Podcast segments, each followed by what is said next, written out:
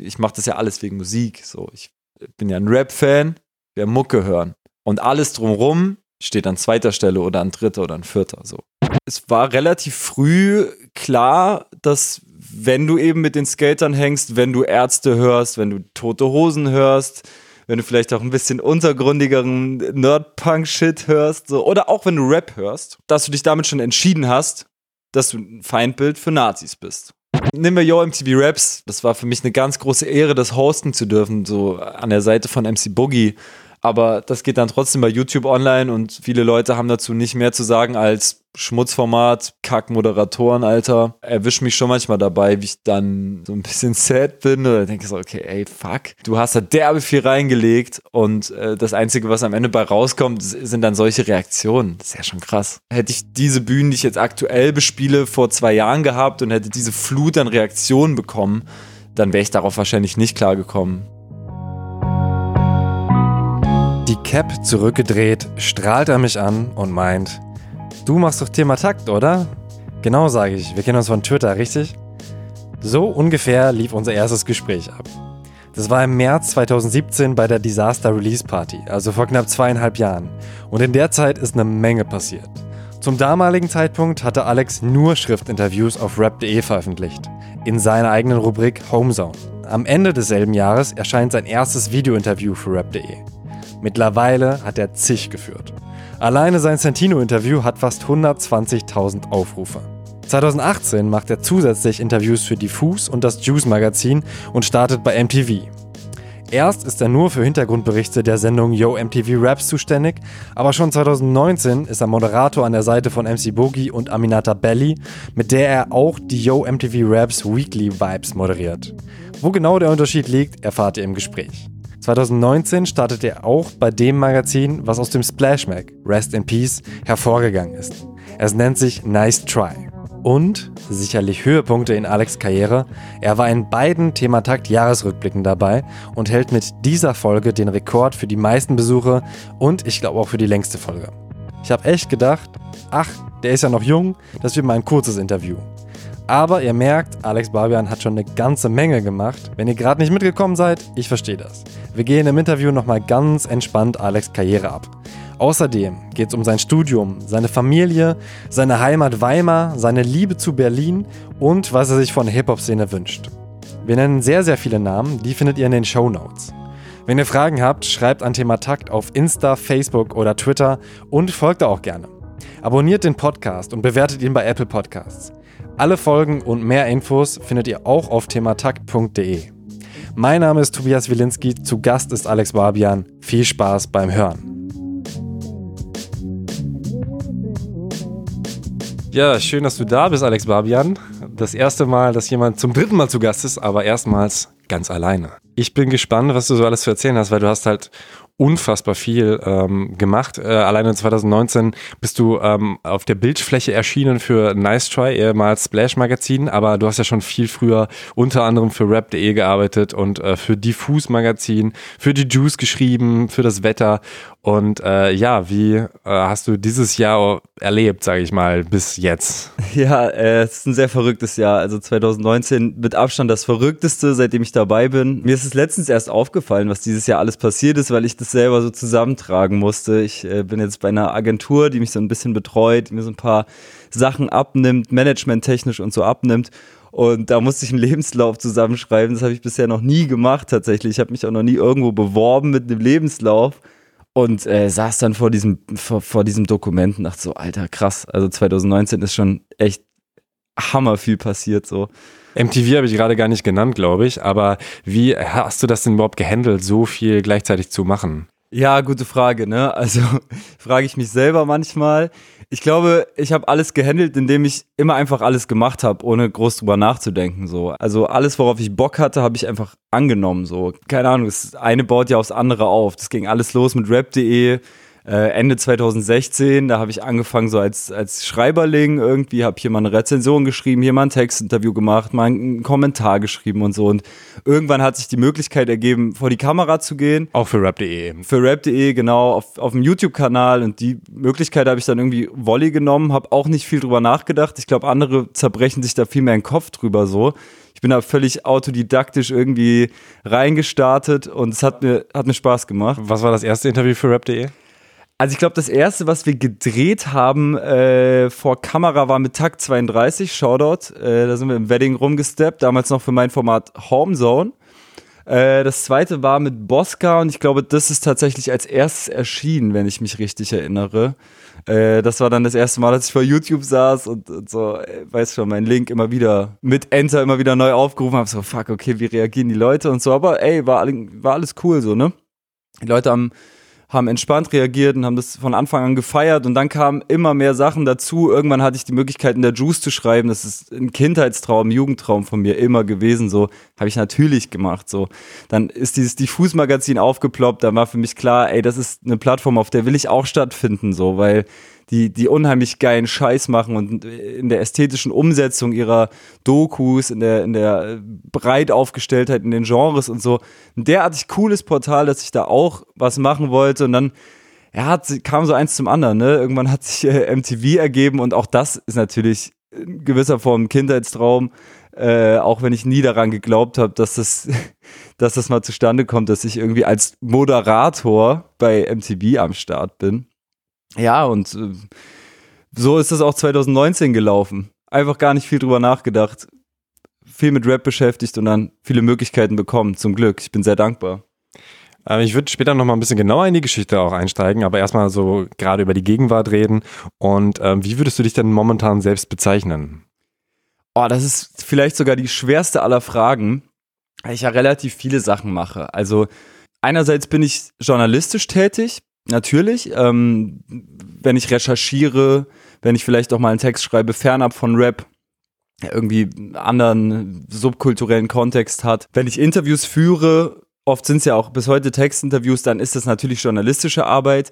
Andererseits äh, sind es immer mehr auch Tätigkeiten, die man vielleicht eher so als klassische Moderationsjobs oder so beschreiben würde. Also was ich jetzt bei MTV mache, sind, sind es Moderation und ähm, irgendwo dazwischen befinde ich mich halt gerade. Ich mache Arbeit hinter den Kulissen, ich mache Arbeit vor den Kulissen und ich mache Arbeit, die beides irgendwie verbindet. Ich tue Dinge im Team, ich tue Dinge im Alleingang. Ist schwer zu beschreiben. Aber hauptsächlich Journalist, Moderator, das würdest du sagen. Genau, jetzt könnte man natürlich in diese klassische äh, ist Musikjournalismus überhaupt Journalismus Debatte irgendwie einsteigen, ne? Sind wir sind Aber wir müssen wir auch nicht. Müssen wir auch nicht. So, ich habe das mit Kevin, Shoutout Kevin Backspin, dieses Jahr auf dem Splash recht ausführlich auch besprochen, so ob das, was wir da machen, überhaupt als Journalismus zu bezeichnen ist.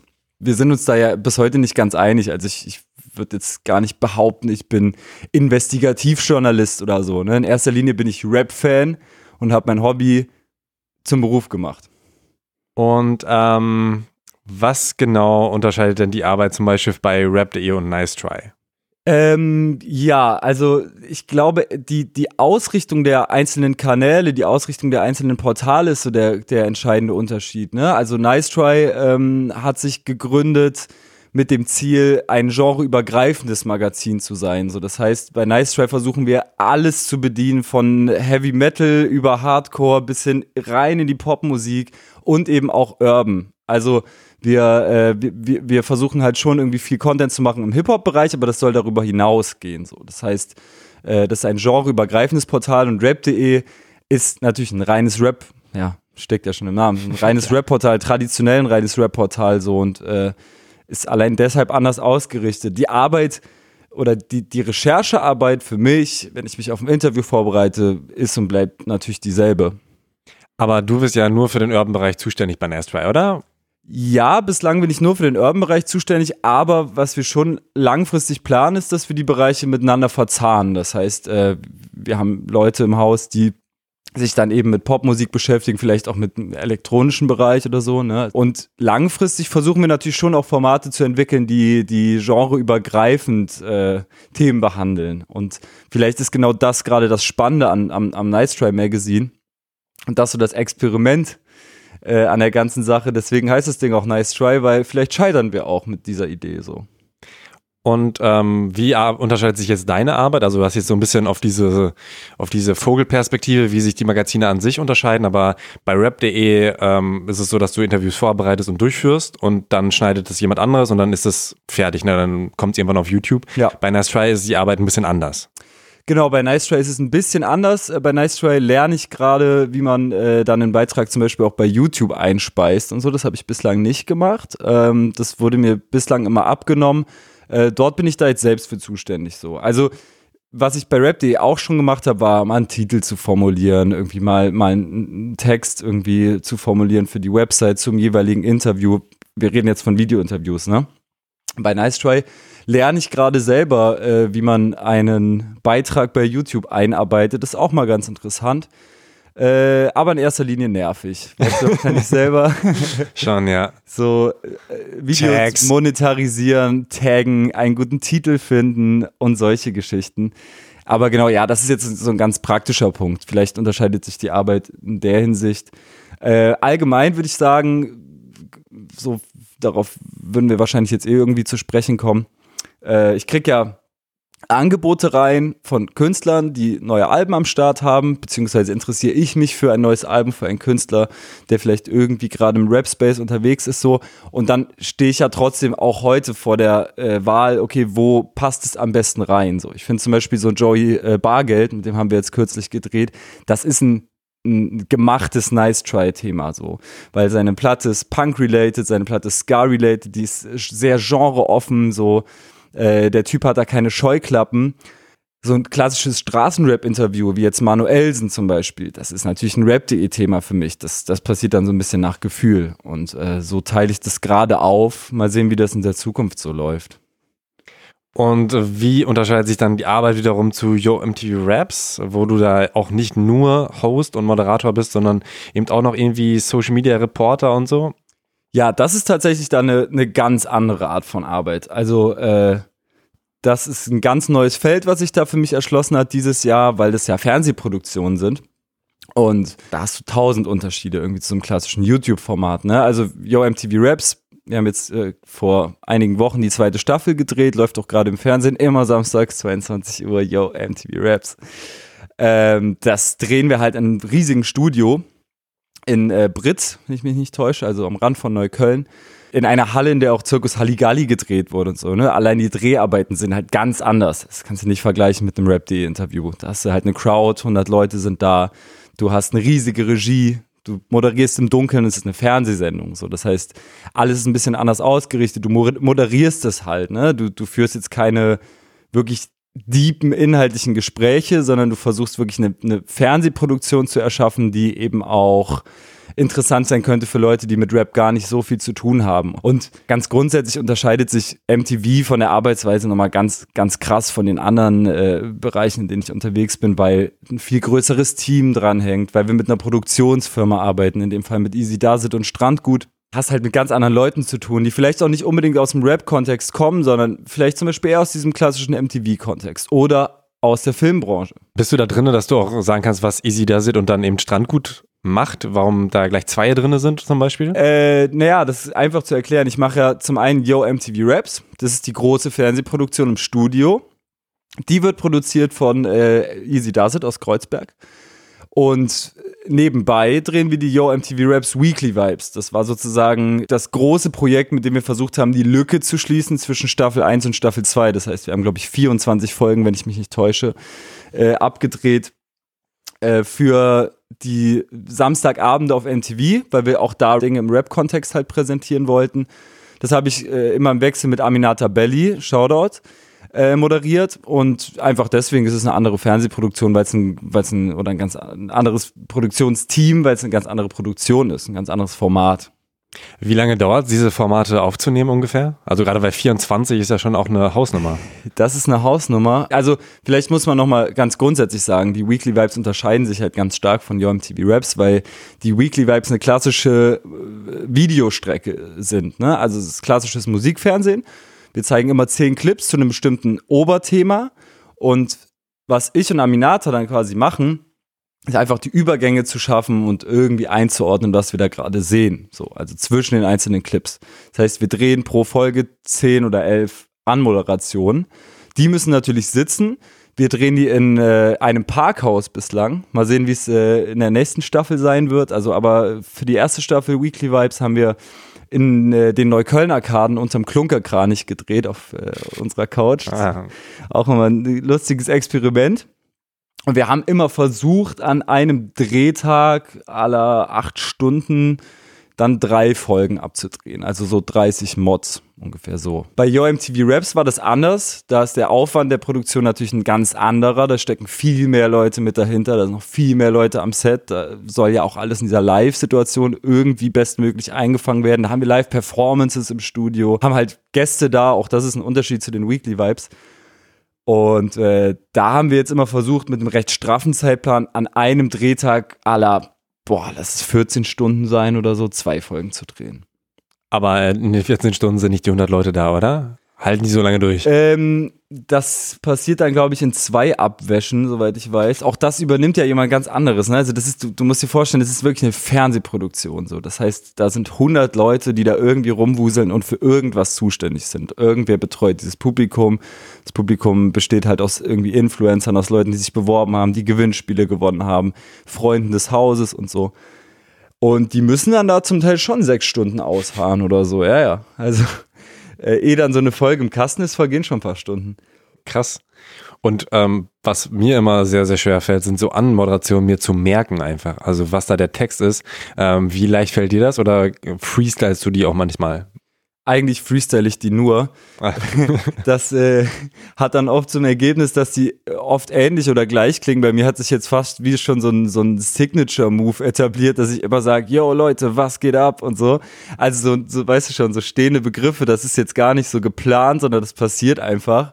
Und ich weiß, damit bin ich irgendwie halbwegs, halbwegs auf der sicheren Seite. Also jedes meiner Interviews, jede meiner Anmoderationen geht eigentlich immer so los.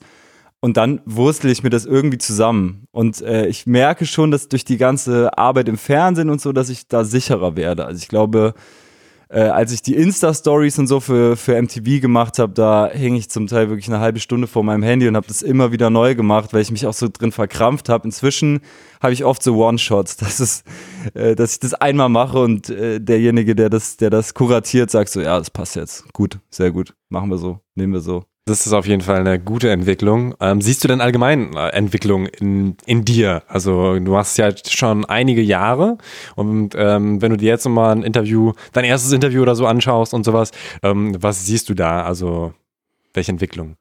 Also ich würde nicht sagen, dass ich schon da angekommen bin, wo ich hin will, äh, so rein rhetorisch und so, aber ähm, ich merke, dass ich weniger Äs und Ams in so Interviews reinstreue. Ich merke, dass ich freier, auch, auch ohne Zettel, auch ohne Notizen, äh, mich durch, durch Gespräche mit Künstlern kämpfen kann und mich dabei einfach wohler fühle. Ich bin natürlich insgesamt entspannter. Ne? Also wenn ich mir jetzt ein Interview angucke, wie das mit Curse zum Beispiel. Curse war so, sag ich mal, der, der erste große Name, den ich für Rap.de gemacht habe da war ich des Todes aufgeregt. Und das sieht man mir auch an. Ich, ich bin ganz verkrampft und ich ähm und äh ganz viel rum. Und man sieht, dass ich total krass vorbereitet bin und irgendwie äh, auf, auf jede Situation irgendwie gewappnet.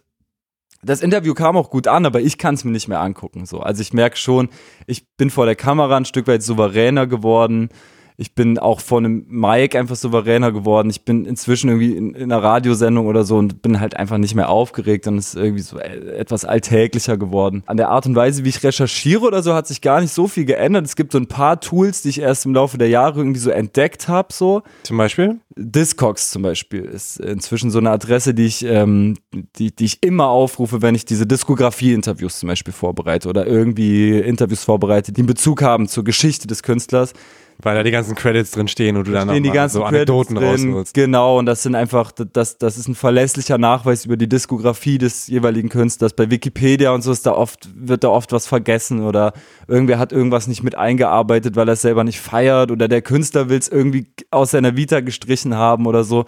Aber das sind ja alles Dinge, auf die ich die Künstler auch ansprechen will. Und das ist eines meiner Lieblingsformate und in der Recherche für die Diskografie-Talks steigere ich mich tierisch rein und nörde da halt derbe ab und so ein Tool wie Discogs äh, bietet mir dann halt das nötige Futter dafür. Das ist ganz geil. Also das ist auch eigentlich ein ganz gutes Beispiel, weil das war das erste Diskografie-Interview mit Curse. Nee, mit Curse habe ich über sein damals aktuelles Album Die Farbe von Wasser gesprochen. Ah. Da ging es schon auch, also ich versuche immer irgendwie natürlich ein bisschen die Historie des Künstlers mitzunehmen, weil ich war immer ein riesiger Fan von Jan Wehn und, und seiner Art, Interviews zu führen. Das war schon zu Juice-Zeiten so, das ist jetzt im Fall des All Good Podcasts halt so. Und ähm, was ich mir ein Stück weit von ihm abgeschaut habe, ist schon, dass ich versuche den Künstler auch immer auf historische Zusammenhänge anzusprechen, so, weil ein Künstler wird erst dadurch, oder gerade ein Künstler, der lange dabei ist, wird erst gerade dadurch eben spannend, dass natürlich Parallelen zu erkennen sind. Auf einem Album von 2019 kannst du, wenn du, wenn du viel zwischen den Zeilen liest und so, kannst du halt, kannst du geile Parallelen feststellen. Vielleicht zu einem Track von 2013 kannst du sagen, okay, da hat sich der Mindset verändert, so. Warum ist die Produktion so anders als damals? Was hast du an deinem Stil verändert, so?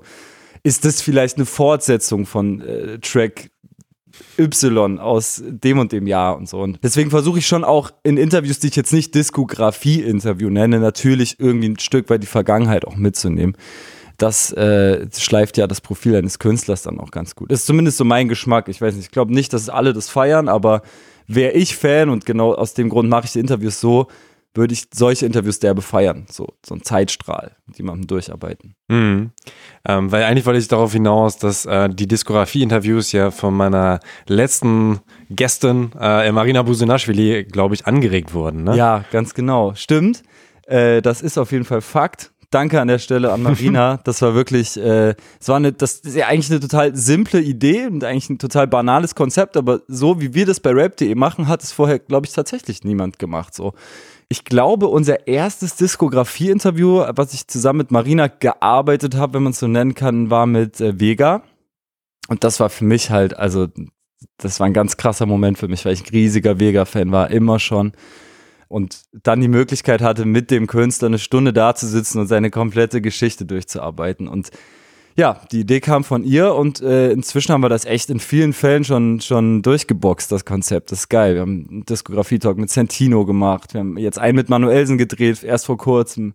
Sammy war da, Oleg Sesh war da. Oh, ich habe sicher noch Leute vergessen aber das sind für mich halt, das ist, also ist für mich ein, ein gutes Konzept, um ein äh, zeitloses Gespräch zu führen, was vielleicht auch ein Jahr später noch interessant ist und das gar nicht so einen engen Zusammenhang hat zum aktuellen Album des Künstlers. Hm. Und die Künstler haben immer Bock drauf. So. Denen fallen dann geile Anekdoten ein und so. Also äh, Shoutout Marina, das war eine geile Idee und ähm, ja, ich bin froh, dass ich das so umsetzen konnte am Ende.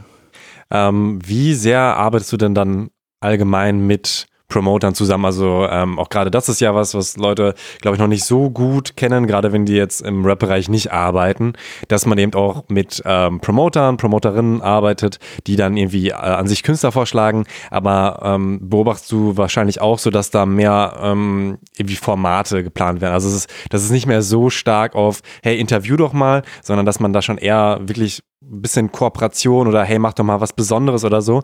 Ähm, mhm. Wie hast du das erlebt? Also diese Entwicklung der Interviews, der Zusammenarbeit? Also natürlich äh, pflege ich eine enge, pflege ich engen Kontakt zu einigen Promotern, Promoterinnen in, in Deutschland, die irgendwie im Rap-Space wichtig sind, weil an Promotern kommst du natürlich nicht vorbei, wenn du relevante Künstler äh, treffen möchtest oder mit denen sprechen möchtest. Was so Konzept- und Formatentwicklung angeht, würde ich jetzt gar nicht behaupten, dass man so stark Hand in Hand jetzt mit, mit Promotern und Promoterinnen arbeitet. Klar, diese Diskografie-Talks sind ein Gegenbeispiel, aber ansonsten ähm, laufen meine Vorgespräche mit den Promotern eher so ab, dass wir uns halt auf einen Ort einigen, zum Beispiel, dass man halt eine Kulisse hat mit, mit einem Künstler für ein Interview, die abweicht von den Kulissen der anderen Interviews, ne? dass man halt irgendwie gemeinsam daran arbeitet, dass sich die Interviews nicht nur inhaltlich, sondern eben dann auch optisch abheben von dem, was sonst passiert ist, so. Aber äh, in den meisten Fällen sage ich vorher Bescheid, in welche Richtung das grob gehen soll. Also ob wir ein Kurzformat drehen, ob wir Real Rap Stories drehen für rap.de, ob wir jetzt beispielsweise ein Format drehen wie Rated, das haben wir jetzt beim Nice Rap Magazine halt äh, etabliert. Und was ob, genau bedeutet das Rated? Vielleicht nochmal kurz erklärt.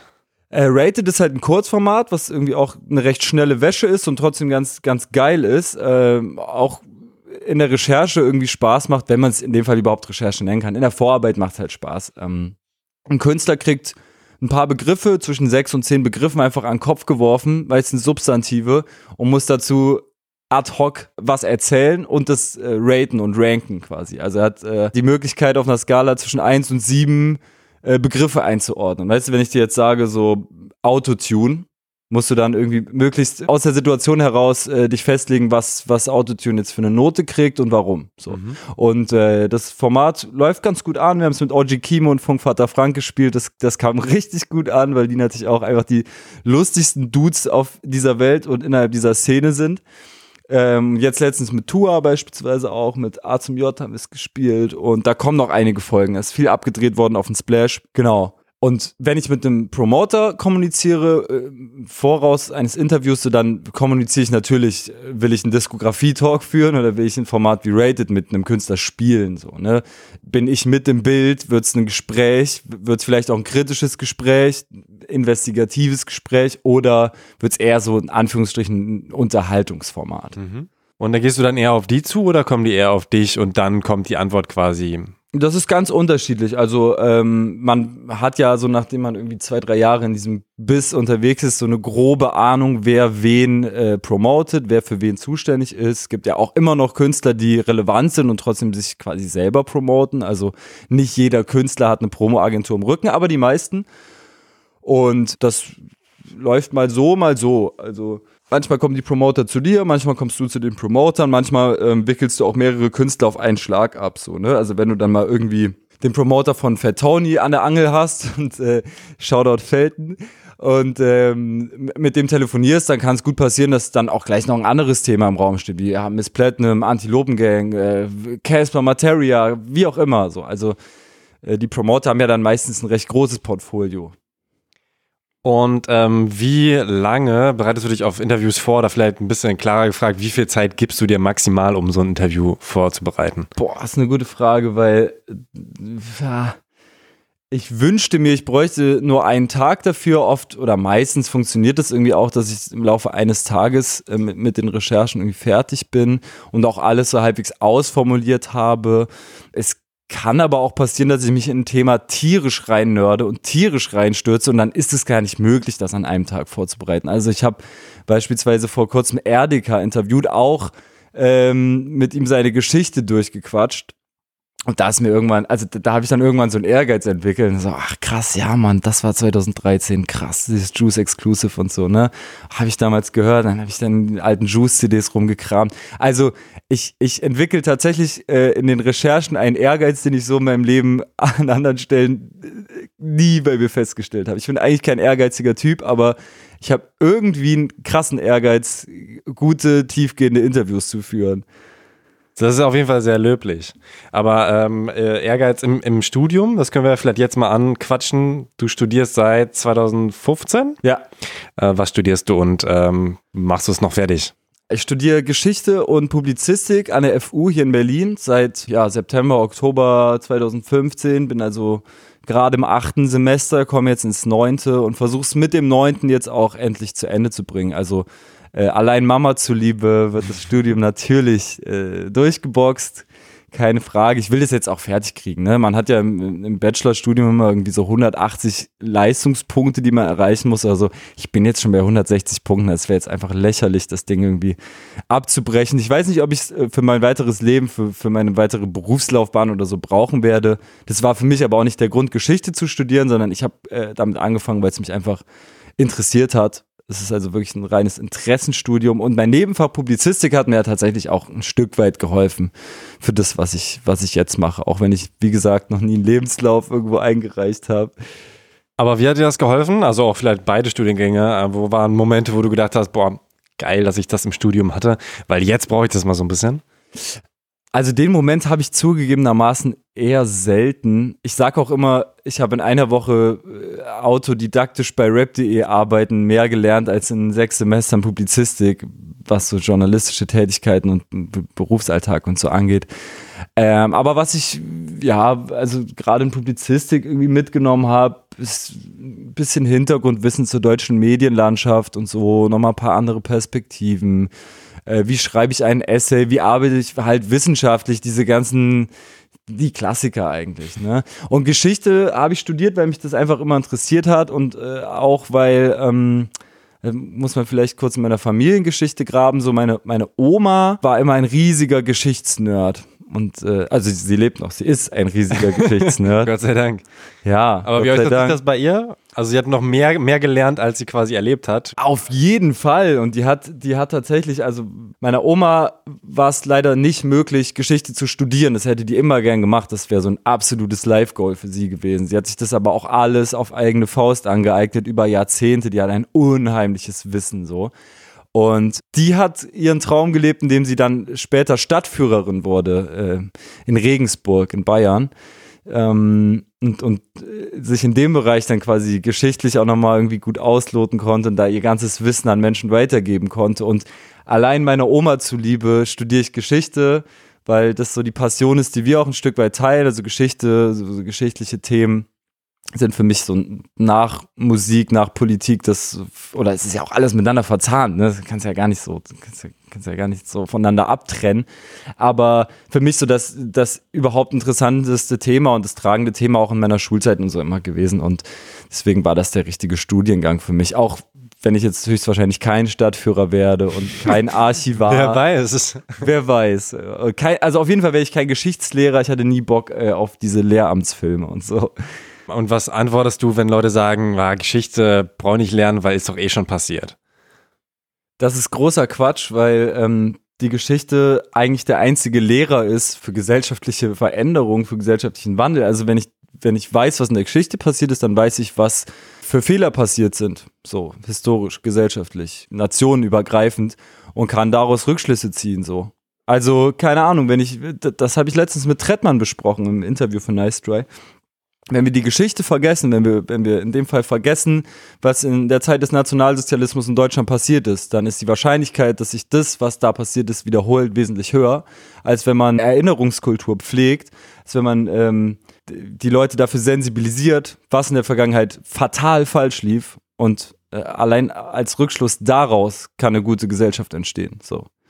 Und ähm, ja, ich bin ja irgendwie auch im, besetzten Haus groß geworden, in, in linken Kreisen, in so Antifa-Connections und so.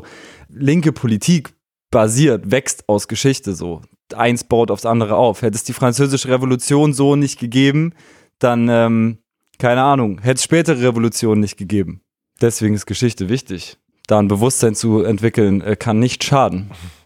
Da würde ich auch direkt in deine Geschichte mal eintauchen. Und zwar, wenn gerade wenn du sagst, du bist im besetzten Haus groß geworden, bist du dann auch da geboren worden? Nee, geboren worden bin ich da nicht. ich bin äh, in, in äh, Weimar groß geworden, in Thüringen. Hab sehr, sehr früh angefangen mit den Punks und den Skatern und den Antifa-Dudes rumzuhängen. Und äh, die haben sich halt im besetzten Haus getroffen, äh, in der Gerberstraße äh, in Weimar. Und äh, ja, da habe ich so meine Jugend verbracht. Und das war für mich so die prägendste Zeit. Auch mit Übernachten in dem oder nur zu Besuch, weil das ja noch eine andere Hausnummer dann ist, ne? Phasenweise auch mit Übernachten, ja. Uh. An den Wochenenden und so. Aber ey, wenn du 13 bist, dann lassen sich deine Eltern ja auch nicht straight jedes Wochenende im besetzten Haus pennen, wo es auch jeden Tag Stress gibt mit Nazis und so. Ja. da wurde auch gepennt, aber hauptsächlich wurden da die Nachmittage verbracht. Ähm, also, äh, was für ein Neonazi-Problem gibt es denn da? Also, weil man hört ja häufig, ja, da gibt es, aber ist ja nicht so schlimm und so, aber wie hast du das denn da als äh, Heranwachsender erlebt? Naja, in Weimar ist es schon immer, oder ich glaube, das lässt sich auf ganz Thüringen, vielleicht auf den ganzen Osten äh, übertragen, immer schon relativ krass aufeinander geclasht. Also, weil das ist, Weimar ist eine kleine Stadt, so, Weimar ist eigentlich ein gutes Beispiel dafür, wie das abläuft. 60.000 Leute. Und es war relativ früh klar, dass wenn du eben mit den Skatern hängst, wenn du Ärzte hörst, wenn du tote Hosen hörst, wenn du vielleicht auch ein bisschen untergründigeren Nerd-Punk-Shit hörst, so, oder auch wenn du Rap hörst, dass du dich damit schon entschieden hast, dass du ein Feindbild für Nazis bist. Und äh, es gab immer einen Spot, wo die Nazis rumhingen und es gab einen, Spot, wo die alternativen Jugendlichen rumhingen. Und äh, das ist natürlich krass aufeinander geprallt. Deswegen ähm, habe ich schon relativ früh gelernt, dass es wenig Sinn macht, mit Nazis zu reden und dass man der Konfrontation an einigen Orten in Deutschland eben auch einfach nicht entkommt. Und dafür muss man sich gar nicht krass politisch positionieren, sondern es kann reichen, lange Haare äh, zu haben, eine Surferkette, ein Skateboard und ein Ghetto-Blaster, wo vielleicht Punkrock rauskommt. So, ne? Das war halt schon prägend. Also, wenn du sagst ein Spot, äh, ähm, ist es auch nur ein, wirklich ein Ort oder sind es ist dann eher so ein Block, ein, ein Viertel oder sowas dann sogar eher nicht für Linke oder eher nicht für Neonazis? Ja, ich würde sagen beides. Also zum Glück bin ich in einer Zeit in Weimar groß geworden, wo äh, die Innenstadt für Neonazis dann schon relatives Tabuthema war oder einfach ein, ein Stück weit eine No-Go-Area. Natürlich auch, weil sich handfest dagegen gewehrt wurde, wenn Nazis äh, versucht haben, so alternative Locations aufzumischen und so. Äh, natürlich gab es auch Orte, gerade im Umland, wo, wo sich dann Nazis geballt haben. Bei uns gab es immer die Kirmes und so, ne? Das waren natürlich große Nazi-Partys, da konnten wir dann nicht hingehen. Okay, warum natürlich? Also bei mir war die Kirmes äh, weiß ich nicht, beides, also auch geprägt von sehr vielen türkischstämmigen Leuten und halt Deutschen. Das war ja, deswegen sagst du natürlich, das finde ich halt schon auch. Nee, das waren bei uns also reine Allmann-Veranstaltungen und da waren Faschos, auch mit Fascho-Klamotten und Fascho-Tattoos und so immer mindestens akzeptiert, wenn nicht sogar in der Orga äh, irgendwie verwickelt. Also äh, das war für uns immer klar. Unsere No-Go-Area waren die Volksfeste, waren die Kir sogenannten Kirmsen im Weimarer Umland. Und ähm, was man zu Weimar sagen kann, so in der Innenstadt, die Innenstadt war dann weitestgehend Nazi befreit. Es gab immer so einen Spot, so den Busbahnhof, quasi so ein bisschen so Stadtzentrum, das, was an anderen Orten der Bahnhof im Zentrum der Stadt ist wo halt äh, Faschos rumhingen, aber dann eben auch wieder gemeinsam mit einem großen, großen Umfeld an Menschen. Da waren dann irgendwie auch Alkoholiker, Atzen hingen damit ab und Crystal Junks und Schulabbrecher und es ist, es ist ein bisschen so eine krude Mischung. Das verstehen, glaube ich, Leute, die in westdeutschen Städten aufgewachsen sind, verstehen das oft gar nicht. Ich kann zu dem Thema einen Film empfehlen, äh, Lord of the Toys heißt der. Der war jetzt krass in der Debatte in den letzten Monaten. Da geht es um Adlerson, den äh, YouTuber aus Dresden und um sein Umfeld, um seine Crew. Ich finde, in diesem Film wird sehr gut deutlich, wie das in ostdeutschen Provinzen oder in ostdeutschen Städten von der Sozialstruktur her oft so abläuft. Wenn man diesen Film sieht, dann versteht man, dass das Thema nicht so einfach ist. Es gibt die Nazis und es gibt irgendwie die Linken und dazwischen kommt lange irgendwie nichts, sondern gerade um, um, um, um rechte Jugendliche oder um rechte Kader ballt sich in ostdeutschen Städten oft dann so ein Klüngel an Menschen. Das ist ein bisschen undefinierbar. Mhm.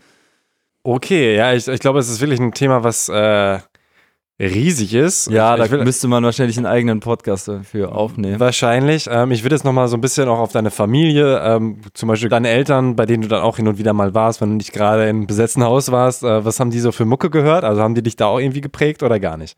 Äh, voll, also die haben mich in erster Linie politisch geprägt. Ich hatte zu Hause immer die Möglichkeit, über politische Themen zu sprechen und äh, habe gerade mit meiner Mutter immer dann auch recht wüst diskutiert in meiner äh, Rebellenzeit und so. Und natürlich hat Musik da auch immer eine große Rolle gespielt. Da bin ich jetzt im Nachhinein sehr dankbar. Da kam der Input aber mal eher von meinem Vater, so. Der, ähm, war, war glühender Udo Lindenberg-Fan, ist es bis heute. Äh, hat sich jetzt, glaube ich, auf der letzten Tour wieder irgendwie drei Tickets gegönnt und ist, glaube ich, zu drei verschiedenen Stadien äh, Open Airs gefahren. Uha, ein Udo Ultra. Udo Ultra und ich bin wirklich mit Udo Lindenberg äh, aufgewachsen. Also ich glaube, mit drei Jahren oder so konnte ich äh, Udo Lindenberg-Tracks auswendig singen und so, ne? Und äh, wir haben quasi Udo durch, die, durch, durch alle Phasen begleitet. Also ich zumindest dann seit 94, da bin ich geboren. Mein Vater hat mich, glaube ich, schon auch irgendwie so ein Stück weit vorsozialisiert für, ich will nicht sagen Rap-Themen, das nicht, aber für, für subkulturelle Musik. Also bei ihm standen immer CDs rum von Toten Hosen und so. Das habe ich alles irgendwie dann mit acht oder neun schon abgehakt. Ich bin tatsächlich auch nach Alex DeLarge aus Clockwork Orange benannt. Wow. Äh, ja, genau. Und die Toten Hosen haben ja hier kommt Alex gemacht, so als Musical-Track quasi äh, zum Film, der damals auch schon ewig alt war. Und das ist ungefähr in der Zeit passiert, als ich zur Welt kam und dann fiel die Namenswahl auf äh, Alex, weil Alex the Large so eine geile Atze ist, Alter. Wobei er doch im Film auch äh, nicht so gut wegkommt, oder? Also wenn, wenn das mein zukünftiger Sohn wäre, dann würde ich denken, oh. Nee, das stimmt, nee, nee, natürlich, aber äh, die, diese ganze Gestalt, gerade die Charakterisierung dieser Gestalt im Song Hier kommt Alex, ist ja schon eindrucksvoll. Eindrucksvoll auf jeden Fall. Was sagen denn deine Eltern, wenn die sich, wenn sie dich jetzt wie Alex im Fernsehen sehen? ja, ich glaube, ich komme ein bisschen besser weg als Alex im Fernsehen. äh, ey, die sind stolz, die feiern das, die verfolgen das. Äh, Gerade meine Mom ist so mein größter Supporter einfach. Die hat sich wirklich in Rap reingefuchst, das ist total verrückt. Die kann inzwischen so Begriffe wie Autotune, 808, Real Rap und so, das kann sie alles irgendwie total gut einordnen. Und sie beschäftigt sich tatsächlich mit den Künstlern, ähm, die ich treffe und so ist total niedlich. Ist sie auch dieser Alex Barbian Fanclub auf Instagram? Nee, das ist sie nicht. Das frage ich mich, das frage ich mich bis jetzt, wer das ist, aber äh, sehr gönnerhaft und sehr süß, dass es einen Fanclub gibt. ich habe mich gefragt, weil ich kenne niemanden mit deinem Nachnamen. Gibt es da auch eine Geschichte zu? Ja, die ist gar nicht so interessant oder zumindest geht die irgendwie Jahrhunderte zurück. Also Barbian ist ein äh, Bergdorf in den italienischen Alpen. Das heißt, da sind so irgendwie meine Roots. Irgendwo in Italien, später in der Schweiz, glaube ich. Äh, es gibt tatsächlich so einen Familienstammbaum auch von meiner Familie, aber also wirklich Bezug zu diesem Dorf habe ich halt nicht. War halt einmal da, ist, Ach, ganz, ist ganz schön da. Ja klar, ich habe halt so als Kind dann so ein Bild gemacht mit dem Eingangsschild von dem Ort, ne? Also ansonsten gibt es keinen, keinen großen Hintergrund. Ich bin ganz froh mit dem Nachnamen. Ich weiß nicht, ich habe den natürlich lange Zeit irgendwie nie so öffentlich angegeben, aber seitdem ich das jetzt mache, habe ich das Gefühl, es ist schon ganz cool, den Nachnamen zu haben. Ja, ich finde es auch äh, eigentlich ein bisschen besser, weil ich weiß noch, als du mir damals auf, auf Twitter als kleiner äh, Rap-Nerd äh, gefolgt bist, äh, hieß du noch Maestro Distrutore. Oder ja, so. stimmt. Ja. Ich dachte so, wer das ist er war, denn? Ja, das war vor lange auch so mein, mein Facebook-Alias und so. Ach, ich weiß nicht, ich hatte einfach immer keinen Bock, meinen Nachnamen da anzugeben, so datenschutztechnisch und wollte so einen coolen. und das war so, cool? So einen coolen Na Nee, also aus heutiger Sicht war das nicht cool. Ich bin auch froh, dass ich mich dann bei Insta irgendwie recht früh umbenannt habe und mal den Schritt gegangen und einfach gesagt habe, so, ey, yo, das ist halt mein Name, Alter. Ja. Wer will was machen? Wie ging denn dein Weg dann weiter? Also ich habe zum Beispiel auch, ähm, nachdem ich dich die ersten Male getroffen habe, glaube ich, noch gedacht, dass du Berliner bist, weil du halt irgendwie so viel auch gerade Kreuzberg Wissen und sowas hast und immer wieder Anekdoten und weißt irgendwie krass Bescheid, aber du bist ja erst ein bisschen später nach Berlin gekommen, ne? Was kam dazwischen? Da kann ich ein bisschen ausholen. Ich habe längere Zeit in einer äh, Indie-Punk, Elektro-Punk-Band gespielt. Ah, was? Ja, ja, ich saß am Schlagzeug und ähm, ich bin 2009. Warte, wie hieß die Band erst noch? Ampelrot hieß die Band. Ja. Stabil. Ganz große Nummer damals in Weimar. Quatsch. Aber das war eine sehr coole Zeit und äh, die hat mich auch äh, ein weiteres Mal dann für Musik sensibilisiert und so und ich bin mit der Band zusammen relativ viel in Deutschland so rumgekommen oder zumindest im Thüringer Raum, so ein bisschen darüber hinausgehend. Und wir waren dann mal in den Sommerferien zusammen in Berlin Bandurlaub machen. Und dann haben wir hier ein Studio gemietet, irgendwie in Neukölln, haben hier so ein bisschen gezockt und in so einer Jugendherberge gepennt. Und das war für mich damals, also das, das, das war absolut mindblowing. Das war richtig krass. Ich war, glaube ich, gerade 14 geworden. Ach so, jung. Ja, ja. Und wir waren, äh, genau, zum ersten Mal so ohne Eltern unterwegs im Urlaub. Die anderen Jungs waren ein bisschen älter, ne? Und dann haben wir halt in Kreuzberg, auch da hinten am Gleisdreieckspark, in einem Hostel gepennt und sind dann jeden Tag so nach Kreuzberg reingesteppt. So, ne, und haben uns die ganzen Orte so angeguckt. Und ich kannte das schon aus dem Internet. Das hatte mich schon vorher alles fasziniert. So, boah, krassen Kiez in Deutschland, wo so alle Wände bunt sind und voll Multikulti und übelst viel Bewegungsgeschichte, weißt du, und. Was ist Be Bewegungsgeschichte? Naja, so linke Bewegungsgeschichte. So. Voll viel besetzte Häuser, alle wichtigen Rapper kommen von da und so. Das hatte für mich eh schon so eine Magie und dann waren wir zum ersten Mal hier und das, das hat mein Leben insofern verändert, dass ich ab diesem Tag, wo ich zum ersten Mal in Kreuzberg war, wusste, ich muss hier so früh wie möglich, so schnell wie möglich muss ich hier hinziehen. So. Äh, ich will hier leben. Es gibt keinen anderen Ort in Deutschland, der mich so catcht klar, ich kannte so Leipzig-Konnewitz, ich kannte die Neustadt in Dresden, ich kannte, glaube ich, zu dem Zeitpunkt auch schon so St. Pauli Alt oder Reeperbahn und so, aber Kreuzberg hat mich auf einem ganz anderen Level gekickt. Vielleicht auch eben, weil wir da so unseren ersten Urlaub alleine machen konnten und so. Und Die Freiheit einfach, ne? Diese die Freiheit. Und diese, da, da waren wir hier auf den Flohmärkten und überall waren Punks und so, ne? Und so, so viel geile Street-Leute und wir haben es tierisch gefeiert und äh, ab dem Tag wusste ich, ich will hier hinziehen. Dann bin ich immer häufiger auch nach Berlin gekommen, immer wenn es irgendwie möglich war, habe auch schon immer ein bisschen Freundeskreis hier gehabt und war oft hier zu Besuch und dann habe ich halt nur noch gewartet, bis ich mein Abi gemacht habe und dann bin ich wirklich straight nach Kreuzberg gezogen. Also das hat dann alles gut geklappt irgendwie. Und gesprayt hast aber auch, oder? In, in Weimar. Also es gibt weniger, äh, glaube ich, bemalte Wände. Ich war auch damals schon ein, zwei Mal da. Habe es zum Beispiel auch einfach nur als, ich sag mal, eher ein bisschen langweilige Stadt wahrgenommen. Also es war, glaube ich, 2010, 11, dass ich das erste Mal da war. Ja, aber alle waren ja auf Kursfahrt da. Ist ja immer, wenn, wenn Leute fragen, wo kommst du ursprünglich her? Ja, so Weimar. Ah ja, Mann. Oh Gott, ja, da war ich 2008 auf Kursfahrt, ey. Voll die Kackstadt. Na, nee, bei mir war es ähm, also so ein Vorbereitungsseminar, weil ich bin ja nach Frankreich gegangen und dann waren wir einfach mit vielen Leuten, die Zivi oder FSJ gemacht haben, ähm, waren wir da, glaube ich, zwei, drei Nächte. Aber ja, ist ganz süß und so. Wir waren auch in diesem Club, der so rund ist. Weißt du, das ist so ein Turm. Turm. Wie heißt er? Im Kasseturm. Genau. Ja, ja. Aber Ja, gerade so, gerade so Mittelmäßig gute Wahl, sag ich mal. Aber Weimar hat natürlich auch nicht so viel Angebot. Aber gerade der äh, Graffiti-Anteil oder dieses Berlinische ist da ja schon sehr, sehr gering, deswegen ist es ja ein krasses Ding. Ne? Aber du warst da trotzdem, du hast ein bisschen gesprayt, kannst du darüber reden? Ja, ähm, kann ich. Also ich war aber da jetzt nie eine große Nummer. Ne? Man muss schon sagen, ich finde, für eine Kleinstadt ist, hat Weimar immer sehr viel Subkultur gehabt. Also auch immer eine recht große, recht agile Sprüherszene, die auch über Weimar hinaus bekannt war. Shoutout CWR, Shoutout 35er, Alter.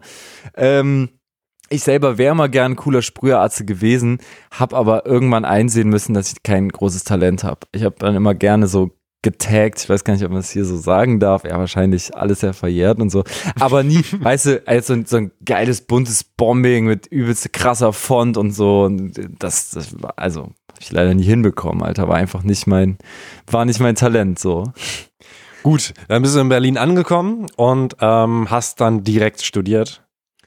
Nee, ich habe nicht direkt studiert. Ich wollte eigentlich was ganz anderes machen, als ich jetzt mache und auch was ganz anderes machen, als ich jetzt studiert habe. Ich ähm, wollte in die soziale Arbeit. Irgendwie habe ich immer über so Arbeitsmarkt nachgedacht und so, ja, irgendwie sind alle Jobs scheiße.